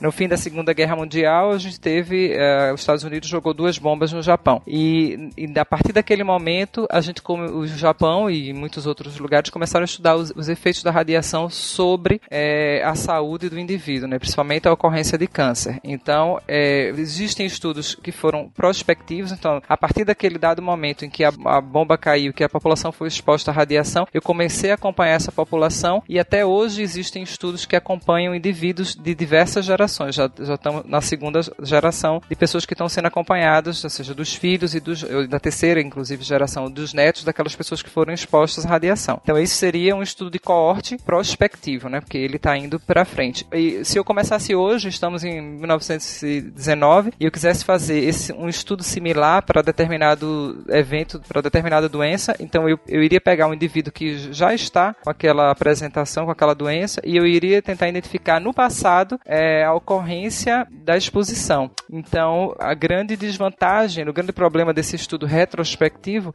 é que eu tenho que ter mecanismos de registros muito eficazes para eu poder fazer, levantar essas informações e identificar lá no passado aquele momento de exposição. Elaine, eu sei, eu sei que parece, o sentimento é que a gente está em 1919, mas a gente já está em 2019. É verdade, desculpa aí o erro. Ela, ela quis mostrar uma análise prospectiva, assim, de, de outra forma. Exatamente. Então, 2019, corrigindo aí.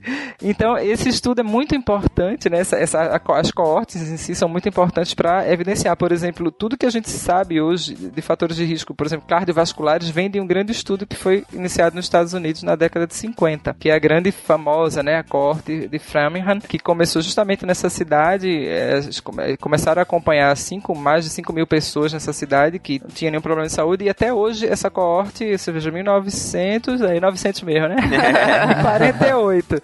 Então já estamos aí com mais de 50 anos de uma coorte e já estamos na terceira geração de indivíduos que estão sendo acompanhados. E nesse estudo foi possível identificar a correlação entre vários fatores de risco é, para doenças cardiovasculares que a gente não sabia, como por exemplo, fumar é, põe você num determinado risco maior de ter doenças cardiovasculares e coronárias, a obesidade, a diabetes, a falta de atividade física, né? a pressão alta, o aumento do colesterol. Então, tudo isso que pra gente hoje já é um, um saber como quase que consolidado, ele só foi possível a partir desse estudo que demandou muitos anos e décadas para que é, a gente conseguisse de fato levantar esses determinantes de risco. Então, é, é super importante. A grande desvantagem dele é que você precisa de tempo. Né? Então, é um estudo que você vai ter que, vai ter que construir ao longo da vida e você vai ter que ter seus discípulos para propagar esse estudo aí, para continuar esse estudo. É, o interessante desse de Framingham é que ele não só achou a, coisas que são fatores de risco, como ele estratificou matematicamente, com risco relativo. A gente usa na prática do dia a dia o score de Framingham, que é um score de estratificação de risco cardíaco. E são assim, 0,86 vezes a glicemia. É, um, é um, são, são dados muito bem acurados de realmente uma corte gigantesca de 60 anos. E assim, a gente usa hoje esses dados desse estudo que começou lá atrás. Exatamente. Aí quando você não tem essa possibilidade, né, de fazer esses acompanhamentos assim de tanto tempo, ah, então a gente vai ter que optar por um outro estudo, que eu não sei se é, já é o caso, mas enfim, acho que é, que é justamente o estudo de caso controle, né? Quando você quer fazer essa inferência de exposição e surgimento de uma doença e você não tem esse tempo é, para estudar. Então, mas aí o que é que você faz? Você vai fazer, lançar mão de um estudo de caso controle, é que eu poderia citar aqui, por exemplo, é, ele é muito aplicado, primeiro, quando você não tem muito tempo para acompanhar, e segundo, quando você está tratando de doenças raras. Então, você fumar, ou seja, na população, muita gente fuma, muita gente tem obesidade, está acima do peso, tem diabetes, então é fácil você ah, conseguir um grupo grande para fazer um estudo. Mas, por exemplo, indivíduos que têm doenças raras, a gente tem uma certa dificuldade de fazer um, um acompanhamento, porque você vai ter no segmento três pessoas, quatro pessoas. A sua amostra é reduzida. Reduzida, né? e aí. É, imagina você pegar e fazer um corte de 50 anos para esperar se alguém vai aparecer, né, com a, com a doença. Muito difícil, né? Exatamente. Então, um exemplo é, bem, bem atual de um de estudo caso-controle seria a, a ocorrência de, da Zika, né? Essa, essa doença viral que surgiu aqui é, em- no Brasil em 2013, né? Entrou no Brasil em 2013 e que provocou aí todo esse, essa, esse problema da microcefalia, né? Que foi diagnosticado aqui em Pernambuco, né? E aí, para se entender por como foi feita essa associação, como é que acontece, por que que esse, de fato existe, a, existe associação entre a exposição ao vírus e, a, e a chance de você ter um- uma criança com microcefalia se você tiver é, essa virose durante a sua gestação. Então, a gente, para isso, para responder essas perguntas, a gente tem que fazer um estudo de caso controle. Então, você pega todos os casos aí de crianças que tiveram microcefalia e você vai criar os seus grupos, né? Doente e não doente, exposto e não exposto, e você vai fazer uma análise. Então, você tem um grupo de casos, de lá de 200 casos é, de microcefalia e você cria, você tem um grupo controle de 400, que seria é, crianças, né? Nasceram naquele mesmo período, mas que sabidamente não têm a doença. E aí você vai tentar estabelecer né, relações de, de risco, né? de Entre a exposição e a ocorrência da doença. Tem que ficar claro pro ouvinte, daí nesse caso, em que por que, que é útil para doenças raras? Porque você pode procurar os indivíduos que possuem a doença, né, para que você possa selecionar e partir do desfecho, que é a doença, para investigar a exposição, né? Aí a, a maior limitação dela em relação daí, vamos supor, a um, a um coorte, por exemplo, é que eh, nesse caso você vai ter que fazer uma, uma análise desse indivíduo, da exposição desse indivíduo, e isso muitas vezes envolve a, a própria memória desse indivíduo em poder relatar algumas coisas, né, a qual ele pode ter sido exposto, etc, né? Ah, se fosse comigo, desiste. O cara já. O cara. Tem, tem uma dúvida clássica do estudante de, de epidemiologia, eu me incluo, eu, eu demorei de entender, que é qual é a diferença da coorte retrospectiva do caso controle, porque as duas vão pro passado. E aí, o meu, meu professor foi muito bom que ele pensou assim, é, as duas vão pro passado, só que a coorte, você se teletransporta pro passado e você evolui até o presente, então você vai pegar aqueles primeiros fatores, vai pegar as exposições, os riscos lá no início, por mais que seja retrospectivo, você vai ver isso e você vai avaliar como o paciente ficou hoje. E no caso controle é o contrário, você já tem a doença e você vai lá pra trás pra olhar. Vou dar um exemplo aqui, sei lá, incidência de é, contato com amianto, que é uma coisa que tem, tinha em telha antigamente, que muito trabalhador tá exposto, e linfoma de linfoma de Hodgkin. Ainda bem que isso ficou no passado, né, Gabriel? Exato, é. Nunca mais se discutiu o tema. É, né?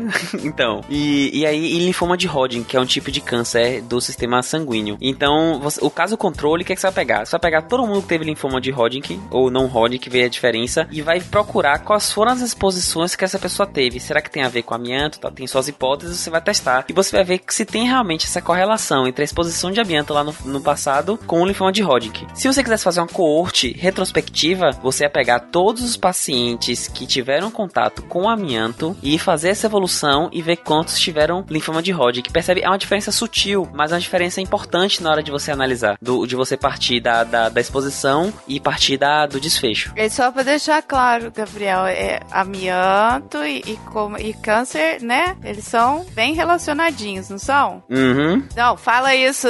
Amianto e câncer tem grande correlação e não é a música do Super Combo, é o amianto que bota na telha mesmo. Obrigada. Meu Deus, Gabriel. é por essa eu não esperava. O outro caso a gente ainda não sabe, mas vamos estudar. Vamos estudar. Inclusive, quando nós falamos que correlação ela não, não estabelece exatamente uma causalidade, não quer dizer que isso seja completamente separado. Pode ser, e em muitos casos não é, que nós pegamos a partir de uma correlação, a gente começa a fazer uma investigação da fisiopatologia do que a gente está estudando. Ou seja, por exemplo, se a gente está estudando uma doença, a gente pega uma correlação entre duas, duas condições e começa a descrever a fisiopatologia disso, e a partir disso a gente pode chegar numa causalidade. Esse é um dos mecanismos, né? A gente pode chegar numa causalidade sim entre uma e outra. Não é que elas estão totalmente descoladas, é que a gente não pode previamente partir de uma, de uma, causal, de uma correlação e já chegar na causalidade de cara. Eu falo que a gente não saber hoje se o ovo faz bem ou faz mal é culpa de jornalista que não sabe a diferença de correlação para causalidade. Opa! Por quê? Porque um dos princípios básicos da epidemiologia dos estudos é a reprodutibilidade. Então, se você acha uma coisa, esse, esse, é, a gente precisa validar seu achado, porque é a sua, a sua população uma- pode ser uma amostra de uma população, você tem o seu método. Então, diversos estudos vão fazer estudos muito parecidos com os seus, e se todos derem a mesma coisa, a gente começa a mostrar sociedade. Então, por exemplo, sai um estudo mostrando correlação de consumo de ovo com doença do coração. Ah, mas nesse estudo comeu 15 ovos por dia. Aí vai lá o, jornal, o, o jornal e bota. É, estudos mostram que comer ovo causa doença no coração. E aí bota outro estudo que bota que consome ovo uma vez por dia associado a exercício físico. E aí bota que é um é, bota que é uma coisa protetora. Aí vai o jornal e volta. Mentira! Na verdade, agora o ovo faz bem. E isso acaba até gerando um descrédito, porque a gente, o pessoal acha que a ciência tá mudando o tempo todo. Ah, você não tem certeza. Não é uma certeza. Realmente, realmente a gente não tem certeza, isso é fato. Mas a gente tá buscando a certeza. E para buscar a certeza, a gente vai fazendo estudos e cada um vai fazendo o seu estudo e vai mostrando e vai validando esses dados para daqui a um tempo a gente ter uma verdade ou então o mais próximo da verdade possível. É, e outra, então, Gabriel, essa questão da comunicação da ciência, ela tem que ser feita de maneira responsável, né? E aí o problema está justamente nisso. Às vezes você ainda falou de estudos ainda em humanos comendo ovo, né? Isso quando não fala assim que o, o rato fez um exercício de resistência e isso diminuiu a glicemia do rato. Aí ele solta lá falando, a academia diminui diabetes, entendeu? Diminu então assim, é, para humanos totalmente é, para interespécie, até uma conclusão interespécie por causa de um estudo, né? Ah, mas é que eles viram o mestre Splinter, aí eles acharam é. que tava valendo, entendeu? pra ele lutar daquele jeito, ele não, né? Ele faz bastante exercício. Eu dei, eu dei o exemplo do ovo porque eu gravei um spin de notícia que eram duas notícias e eram uma falando a favor e uma contra. Aí eu, eu destrinchei um pouco os estudos para mostrar que elas efetivamente não eram estudos iguais, tinham diferença na, na ingesta do ovo, na, na população. E aí eu, no, no spin eu alertei sobre esse, esse cuidado que a gente tem que ter, porque um estudo só não faz verão, a gente precisa ter um, uma, uma validação científica. Exatamente. E eu, eu gostei assim do que você falou aí é, com relação a, aos fatores de proteção, porque a gente tem falado aqui desde o começo, né, do cast de, de fator de risco de doença, de morte, de óbito, de é, casos graves, etc. Mas a epidemiologia também se propõe a, a estudar né, os fatores é, que são assim, é, levantar dados né, que é, relacionados aos fatores de proteção à saúde, né? Então, por exemplo, isso que a gente hoje é tão sabido, né? Que é o exercício protege o coração que mas, outros tipos de estudos também mostram é, né? Que, que, que são realmente é, geram proteção para o organismo, geram proteção para não ocorrência daquela doença, como por exemplo é, ingerir é, vinho ou não necessariamente vinho, né? Mas é, produtos que, é, oriundos da uva, você tem também proteção cardiovascular. Então você tem uma série de estudos que mostram, que trazem evidências de que alguns comportamentos e hábitos de vida podem ser mudados e que isso eh, tem como retorno uh, uma, uma, proteção para o seu organismo para não ocorrência de uma determinada doença uh, ou para lhe manter saudável, para uma longevidade maior. Então, só para frisar isso, né, que a gente não só uhum. trabalha com doença, doença, e doença, doença, doença, não é só isso. Não é, é só isso. E isso, isso enriquece muito os protocolos, os guidelines, assim, da área clínica mesmo, porque isso ajuda a gente entender quais são fatores de risco e fatores protetores modificáveis e não modificáveis, né? Para saber aquilo que a gente já tem de fábrica e talvez não possa mudar, mas também aquilo que a gente pode mudar através do nosso comportamento ou de outras coisas assim. Então, muito importante. You know nothing, Snow. A Elaine citou a questão dos fatores de proteção, e aí eu já nós estamos caminhando já para o final do episódio. Eu queria falar sobre um, uma coisa mais específica, que é em relação à atuação do epidemiologista, né, ou da epidemiologia na, na sociedade. Porque uma das coisas seria justamente descrever as condições de saúde da população, construindo, né, por meio da construção de indicadores de saúde. E o que seriam exatamente esses indicadores de saúde? E aí, dentro dessa definição, eu queria que vocês já fossem colocando colocando alguns indicadores é, mais importantes que a gente usa geralmente quando a gente tá, fala de epidemiologia. Então, o, indicador de saúde, ele é, é, normalmente é um número, né? Uma, é uma taxa que você é, cria, que você constrói e que é essa taxa, esse, esse indicador, ele serve é, de parâmetro para você fazer correlações entre é, o estado de saúde de uma população. Então, quando a gente trabalha com indicadores de saúde, a gente nunca vai poder trabalhar no nível individual porque a gente só consegue consegue fazer, construir indicadores de saúde do ponto de vista do coletivo. Então, por exemplo, se eu tiver que dar um exemplo é, de um indicador de saúde, a gente pode é, pensar no principal indicador de saúde de uma população, que é a taxa de mortalidade. Então, em qualquer lugar, você, em qualquer lugar no mundo, você consegue ter é, um levantamento dessa, desse, desse indicador e esse indicador expressa muitas coisas sobre a saúde de uma determinada população. Por exemplo, existem curvas de mortalidade. Então, para eu saber se um país ele tem um nível bom de acesso à saúde, eu posso examinar as curvas de mortalidade, saber quando é, quem morre e quando morre esses indivíduos. Então, é, quando eu tenho um nível de um serviço de saúde muito baixo, então as pessoas normalmente morrem ao nascer na adolescência ou muito jovens. Existem curvas específicas. Eu estou falando em uma específica que é a curva de Nelson de Moraes, que justamente faz essa comparação, né? Estuda a mortalidade e compara isso aos níveis de saúde de uma população. Então, se eu tenho um de níveis muito baixos, eu sei que a população morre na infância, logo cedo, até ser adulto jovem. Se ele é baixo, ele vai morrer é, quando, ele, é, quando ele nasce. Se eu tenho um nível de saúde regular, então essas pessoas morrem quando elas são adultos jovens ou idosos. E se eu tenho um nível de saúde muito elevado, vamos pensar nos países que têm as maior, melhores qualidades de vida, Dinamarca, Suíça, Canadá. As pessoas não morrem. Né?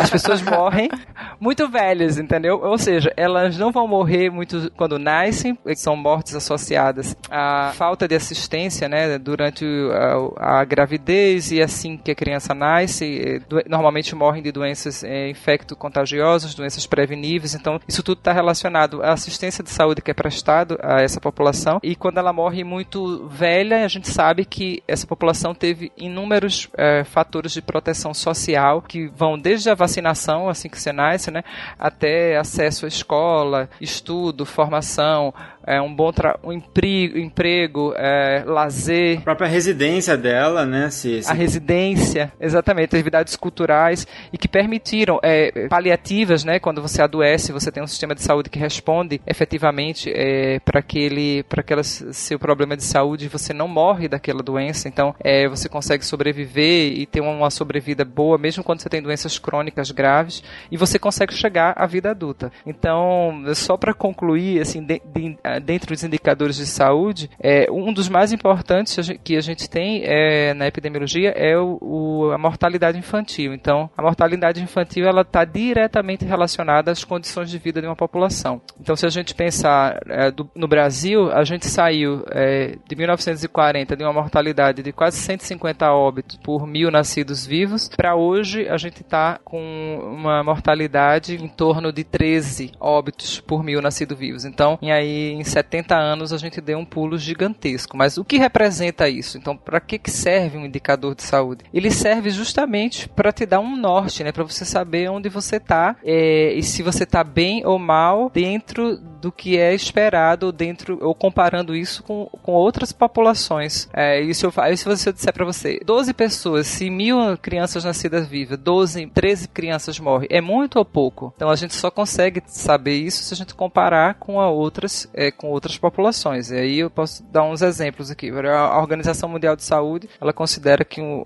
indicador de mortalidade infantil ele deveria ser abaixo, ele é aceitável se até 10 óbitos por 100 por mil nascidos vivos. Ah, mas se a gente se comparar, então como é que a gente tá? A gente tá bem? É, a gente tá mais ou menos bem, né? A gente tá com 13, né? 14.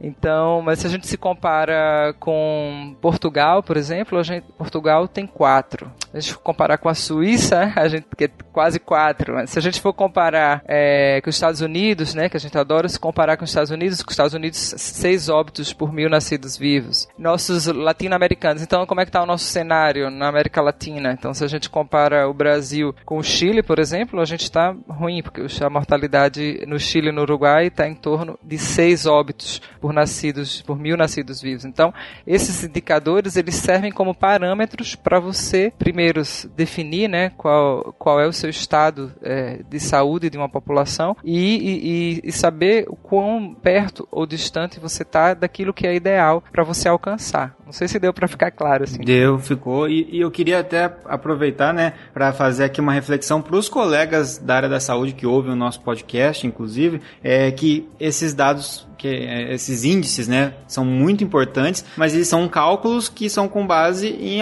em dados, né, e esses dados têm que ser alimentados no sistema. Então a gente tem diversos sistemas de informação em saúde. A gente tem o SINAM, que é o sistema de informação de agravos de notificação. A gente tem o SIM, que é o sistema de informação sobre mortalidade. O SINASE, que é o sistema de informação sobre nascidos vivos. Quer dizer, são bancos de dados, né, que são alimentados mediante, por exemplo, crianças que nascem, são registradas, é, pessoas que morrem, e aí você tem lá, né, um certificado certificado de óbito, por exemplo, né, uma declaração de óbito. E tudo isso tem que ser registrado no cinema. Em, no cinema, olha, tudo isso tem que ser registrado no sistema. É, mas é bom No também. No cinema também. Cinema também é bom.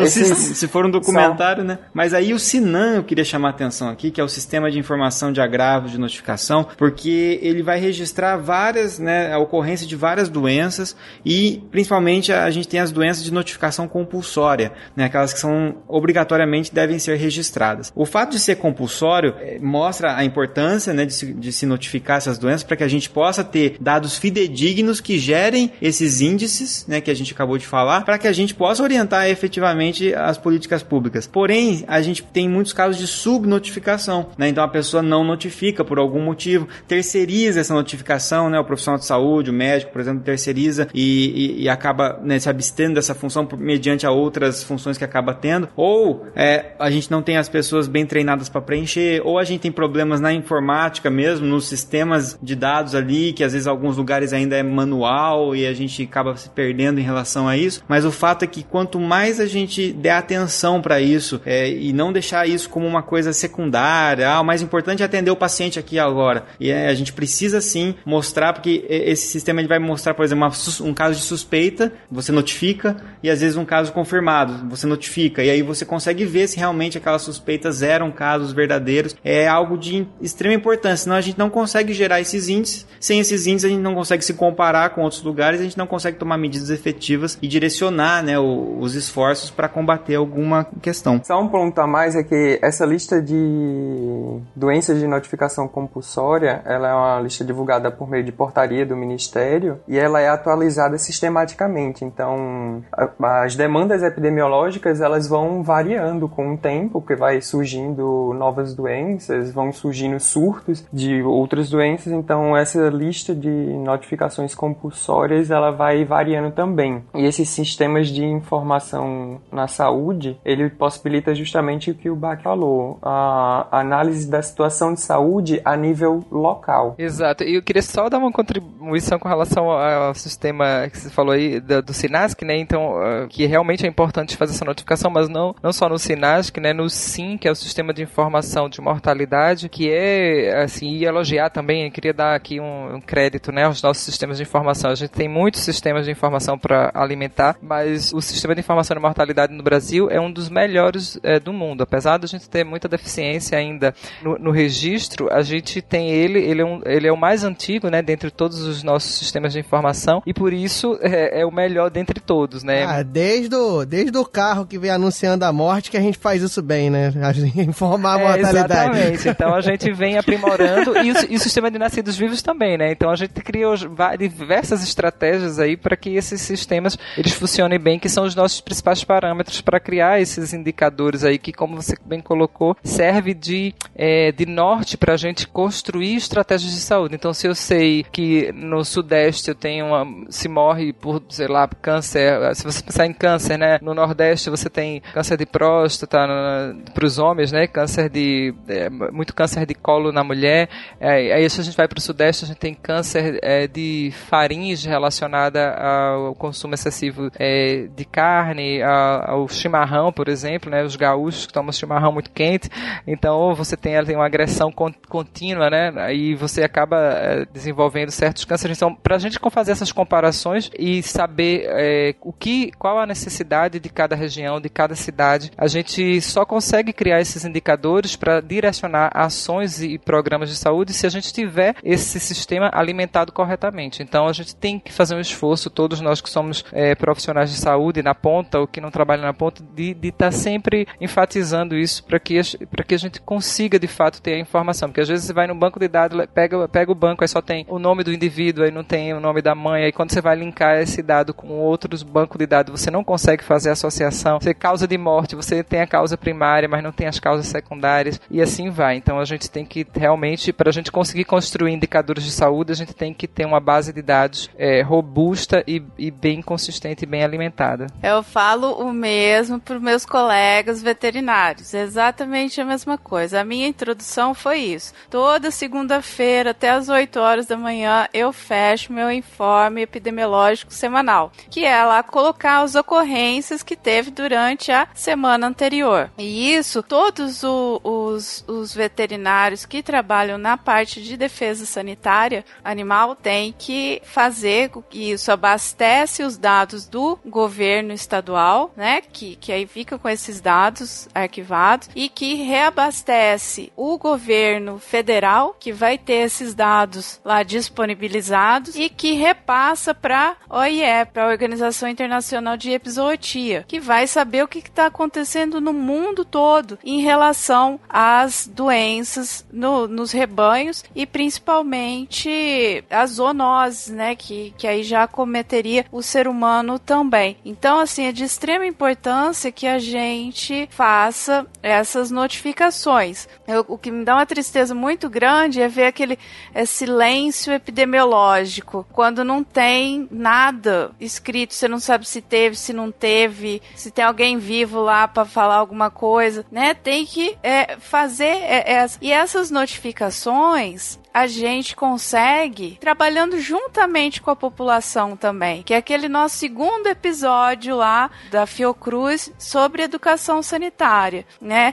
Educação em saúde. É você ter a resposta da população, a população saber a quem procurar. Vou procurar o médico, vou procurar o posto de saúde, vou procurar o veterinário, vou procurar quem? Para ali aquela eh, igual vocês estavam falando para essa informação não se perder perder. Ah, não, eu vou falar pra minha vizinha que minha vizinha conhece a enfermeira, que aí, né? Não, aquela pessoa ela vai ser, né? Ela tendo essa consciência, você fazendo esse trabalho diretamente com a população, ela já vai criando essa consciência para fazer as notificações e que essas notificações não se percam, né? Nesse, nesse caminho entre o banco de dados. Inclusive, minha gente, quem for veterinário e então for muito curioso, tem o, o aplicativo da OIE é que você pode saber de todos os surtos em tempo real. Olha. Pela coisa mais uhum. linda, vai assim.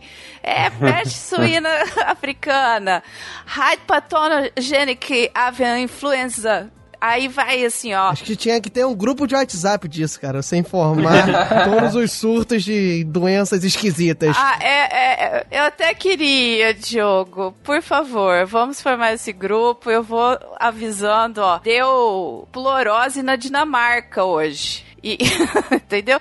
Então eles vão falando, vão relatando tudo. Pulorose para mim aqui é terça-feira, né? Mas lá na Dinamarca é obrigatório avisar que deu essa doença nas galinhas lá. Então, como o Rodrigo falou, é, é também essas notificações são dinâmicas, vai tendo variações, que doença que eu tenho que avisar que tem, qual que não tem. Então a gente tem como trabalhadores aí da saúde, a gente tem que estar sempre ligado nisso. Faz parte do serviço também. You know nothing, Jon Snow. E a gente tem muitas notificações que são também voluntárias, né? Que não, não, não, necessariamente são as compulsórias, que deveriam ser realmente obrigatórias notificar sempre. Mas a gente tem, dentro da área da, da farmácia, por exemplo, né? É, que é a minha área. Você tem a, a, chance de notificar reações adversas, por exemplo, de medicamentos, num sistema de notificação voluntária. E isso é muito importante também, porque quando um medicamento ele é lançado no mercado, ele, embora ele pareça que já passou por todas as suas fases, porque agora ele está sendo lançado público, mas quando foram feitos os testes clínicos, clínicos ali, fase 1, fase 2, fase 3, você fez sempre com um, um, número limitado de pessoas, né? E você tem aquelas reações adversas que vão aparecer de 1 em 1 milhão de pessoas, e nenhum estudo vai fazer, um estudo randomizado duplo cego vai fazer com um, um milhão de pessoas. Então, reações adversas podem surgir, etc. E isso tudo é muito importante para abastecer, né? A, a, a alertar para aquele medicamento. E frequentemente outros medicamentos são tirados do mercado por causa disso, porque começam a aparecer casos que antes não foram detectados em um, um estudo específico. Então, esses sistemas de notificação eles são muito importantes, apesar de que quando a gente está de frente para eles, é, enquanto profissional ali, né, no, no fronte de batalha, vamos dizer, a gente não, a gente olha para aquilo como uma burocracia a mais para ser feita. Mas a gente tem que olhar num contexto geral. Eu acho que né, se esse podcast puder ter como essa função também,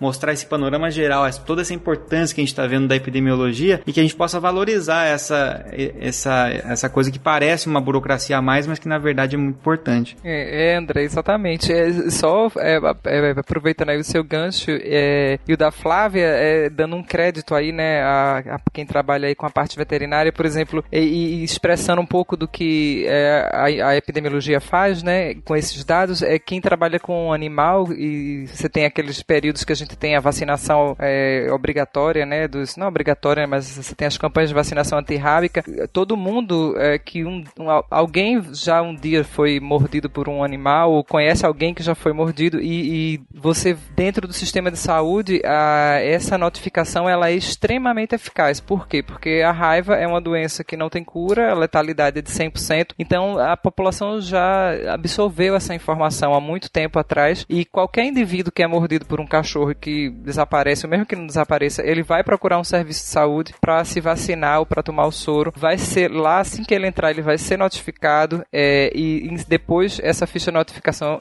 vai para a Secretaria de Saúde e, e, uma pessoa vai fazer a investigação desse caso porque a gente precisa encerrar o caso. Então isso aí é, um, é mais um exemplo né, de, do uso assim, né, de, de como a epidemiologia está no nosso dia a dia é, e de como o sistema de vigilância, a depender do agravo, né, tem mais ou menos importância, o que tem, claro, um certo sentido, mas que a gente tem que ter um pouco de sensibilidade para saber. Eu sei que quando a gente está lá no serviço, é, como o André falou, não é fácil, às vezes você está atendendo muito paciente, tá, tá, cheio, enfim, e às vezes tem sistemas que demandam que o médico faça a notificação, então não pode ser qualquer profissional de saúde, mas a gente tem que fazer um esforço para registrar essa informação, porque essa informação é o que vai possibilitar a gente criar os nossos famosos indicadores de saúde e com eles a gente direcionar as ações de saúde para que a gente tenha cada vez mais planos né, e ofertas de serviços mais direcionado a cada população. É exatamente isso que você falou. E todos esses dados que vocês estão falando, que, que é para os profissionais da ponta alimentarem um sistema com todos esses dados que são extremamente importantes, é, até porque vocês estavam considerando a subnotificação, ela causa muitos erros na aplicação da política pública.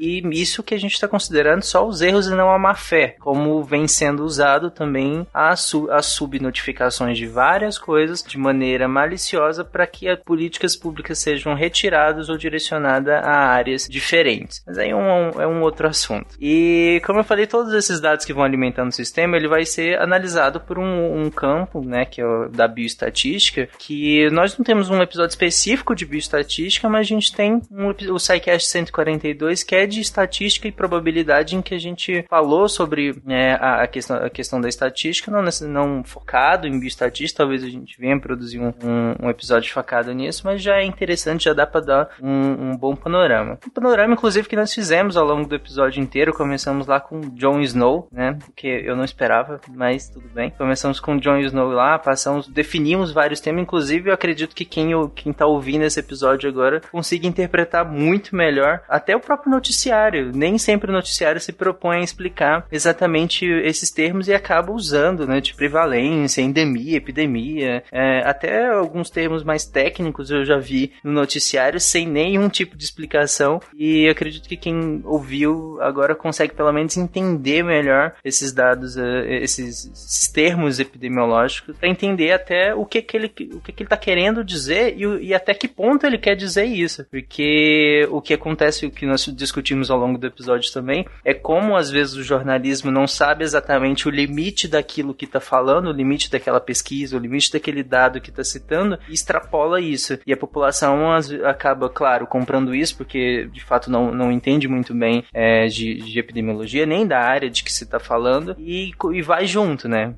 Ultrapassando muito esse limite do, do, do que a gente quer falar. Inclusive, quando a gente, quando nós descrevemos os testes, a gente deixou bem claro os limites de cada um. Cada teste tem uma função. Como a Elaine, inclusive, citou, que não existe um que esteja errado, mas que ele tem uma função, ele tem um direcionamento. Se a gente puxa ele para um outro e tenta interpretar ele sobre, outro, sobre outra ótica, aí sim a gente está incorrendo num erro. Ele não está errado em si, mas o modo como nós estamos vendo ele. E, e finalizamos justamente falando como que esse, todos esses dados compõem indicadores e como esses indicadores influenciam na, na questão da aplicação disso tudo, que é aplicar em política pública. A gente citou desde o início ao fim do cast. Política pública é o fim de muitos desses indicadores, né? Alguém tem alguma consideração final ou podemos encerrar? Eu tenho só um, um ponto, que acaso eu acho que alguns ouvintes fiquem com curiosidade, é, essas informações, esses dados dados que são colocados no sistema são dados disponíveis para a sociedade. Então, se você tiver a fim de ver esses dados de, das notificações, principalmente do Sinam, você pode entrar no Tabnet DataSUS, coloca no navegador lá. O primeiro link que aparecer, você entra e você consegue navegar por esses dados de notificações de diversos agravos. Sim, aliás, estimulamos que né, os estudantes que estão ouvindo a gente aí da área da saúde, que se interessam pela área, né, conversa aí com o teu orientador, pega alguns desses dados, trabalha com eles, né, usa para fazer algumas análises, é bem bacana, você pode, né, esses dados são públicos, eles podem ser utilizados para você desenvolver alguns estudos aí, de repente comparar a tua região com alguma outra região, com o Brasil, né, poder dar um, conseguir detectar algumas questões que você pode apresentar depois aí aos teus colegas, à sua comunidade, de informações importantes a respeito da sua região. Inclusive as redes sociais acabam ajudando muito, né, André? Uh, o Twitter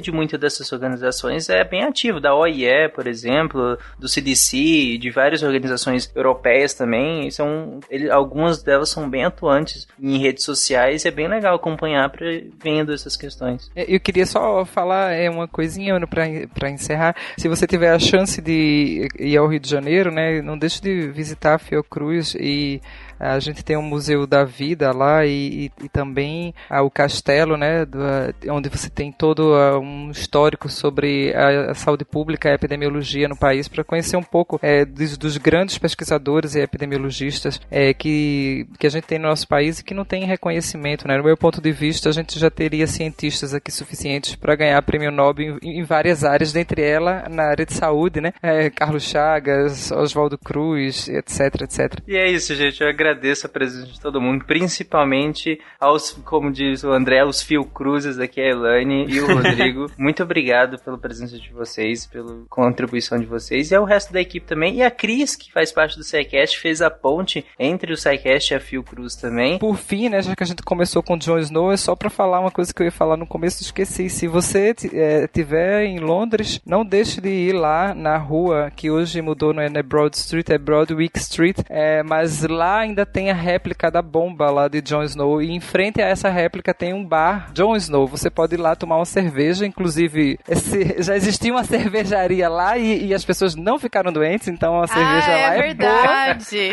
boa. e você pode assinar o livrinho lá, uh, dizendo que você foi lá. Então é um ponto é, turístico para todo epidemiologista e para todo mundo que trabalha com saúde pública. Se quiser, sai até com cólera, né?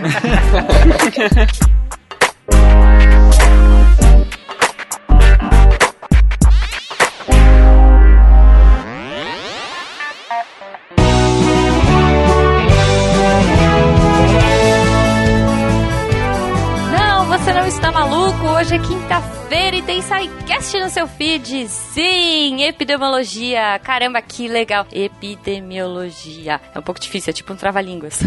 Cara, um, mais um episódio lindo dessa nossa parceria com a Fiocruz. Espero que vocês curtam esse episódio. E claro, falando em curtir, entre lá nas nossas redes sociais, arroba Portal Deviante no Twitter, no Instagram. Tem Facebook também, procurem lá, Portal Deviante. Entrem em contato com a gente. Se você quiser mandar uma mensagenzinha, mas fala que eu discuto, contato arroba.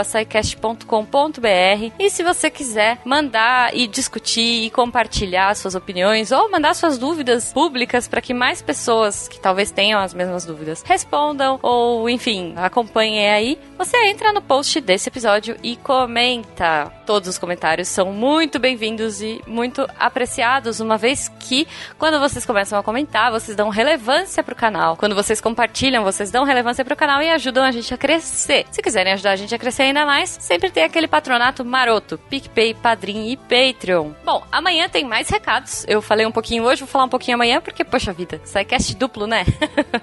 Dois SciCasts na semana, podia ser cinco. Quem sabe um dia, se a gente tiver um patrocínio bacana, se a gente tiver mais projetos aí, olha só, vamos fazer acontecer, né? Porque ciência é muito importante, precisa ser divulgada, precisa ser disseminada para que nós não tenhamos uma escuridão de ignorância no mundo, né? Bom, então é isso, gente. Até amanhã. E não deixem de ouvir os meus recadinhos, tá bom? Eu fico muito feliz quando vocês ficam aqui comigo até o fim. E também porque eu tenho um pouco de medo de escuro e eu não gosto de sair da Deviant Tower sozinha. Vamos lá? Se a ciência não for divertida, tem alguma coisa errada. Tem que ser divertida. A coisa mais divertida que tem é a ciência.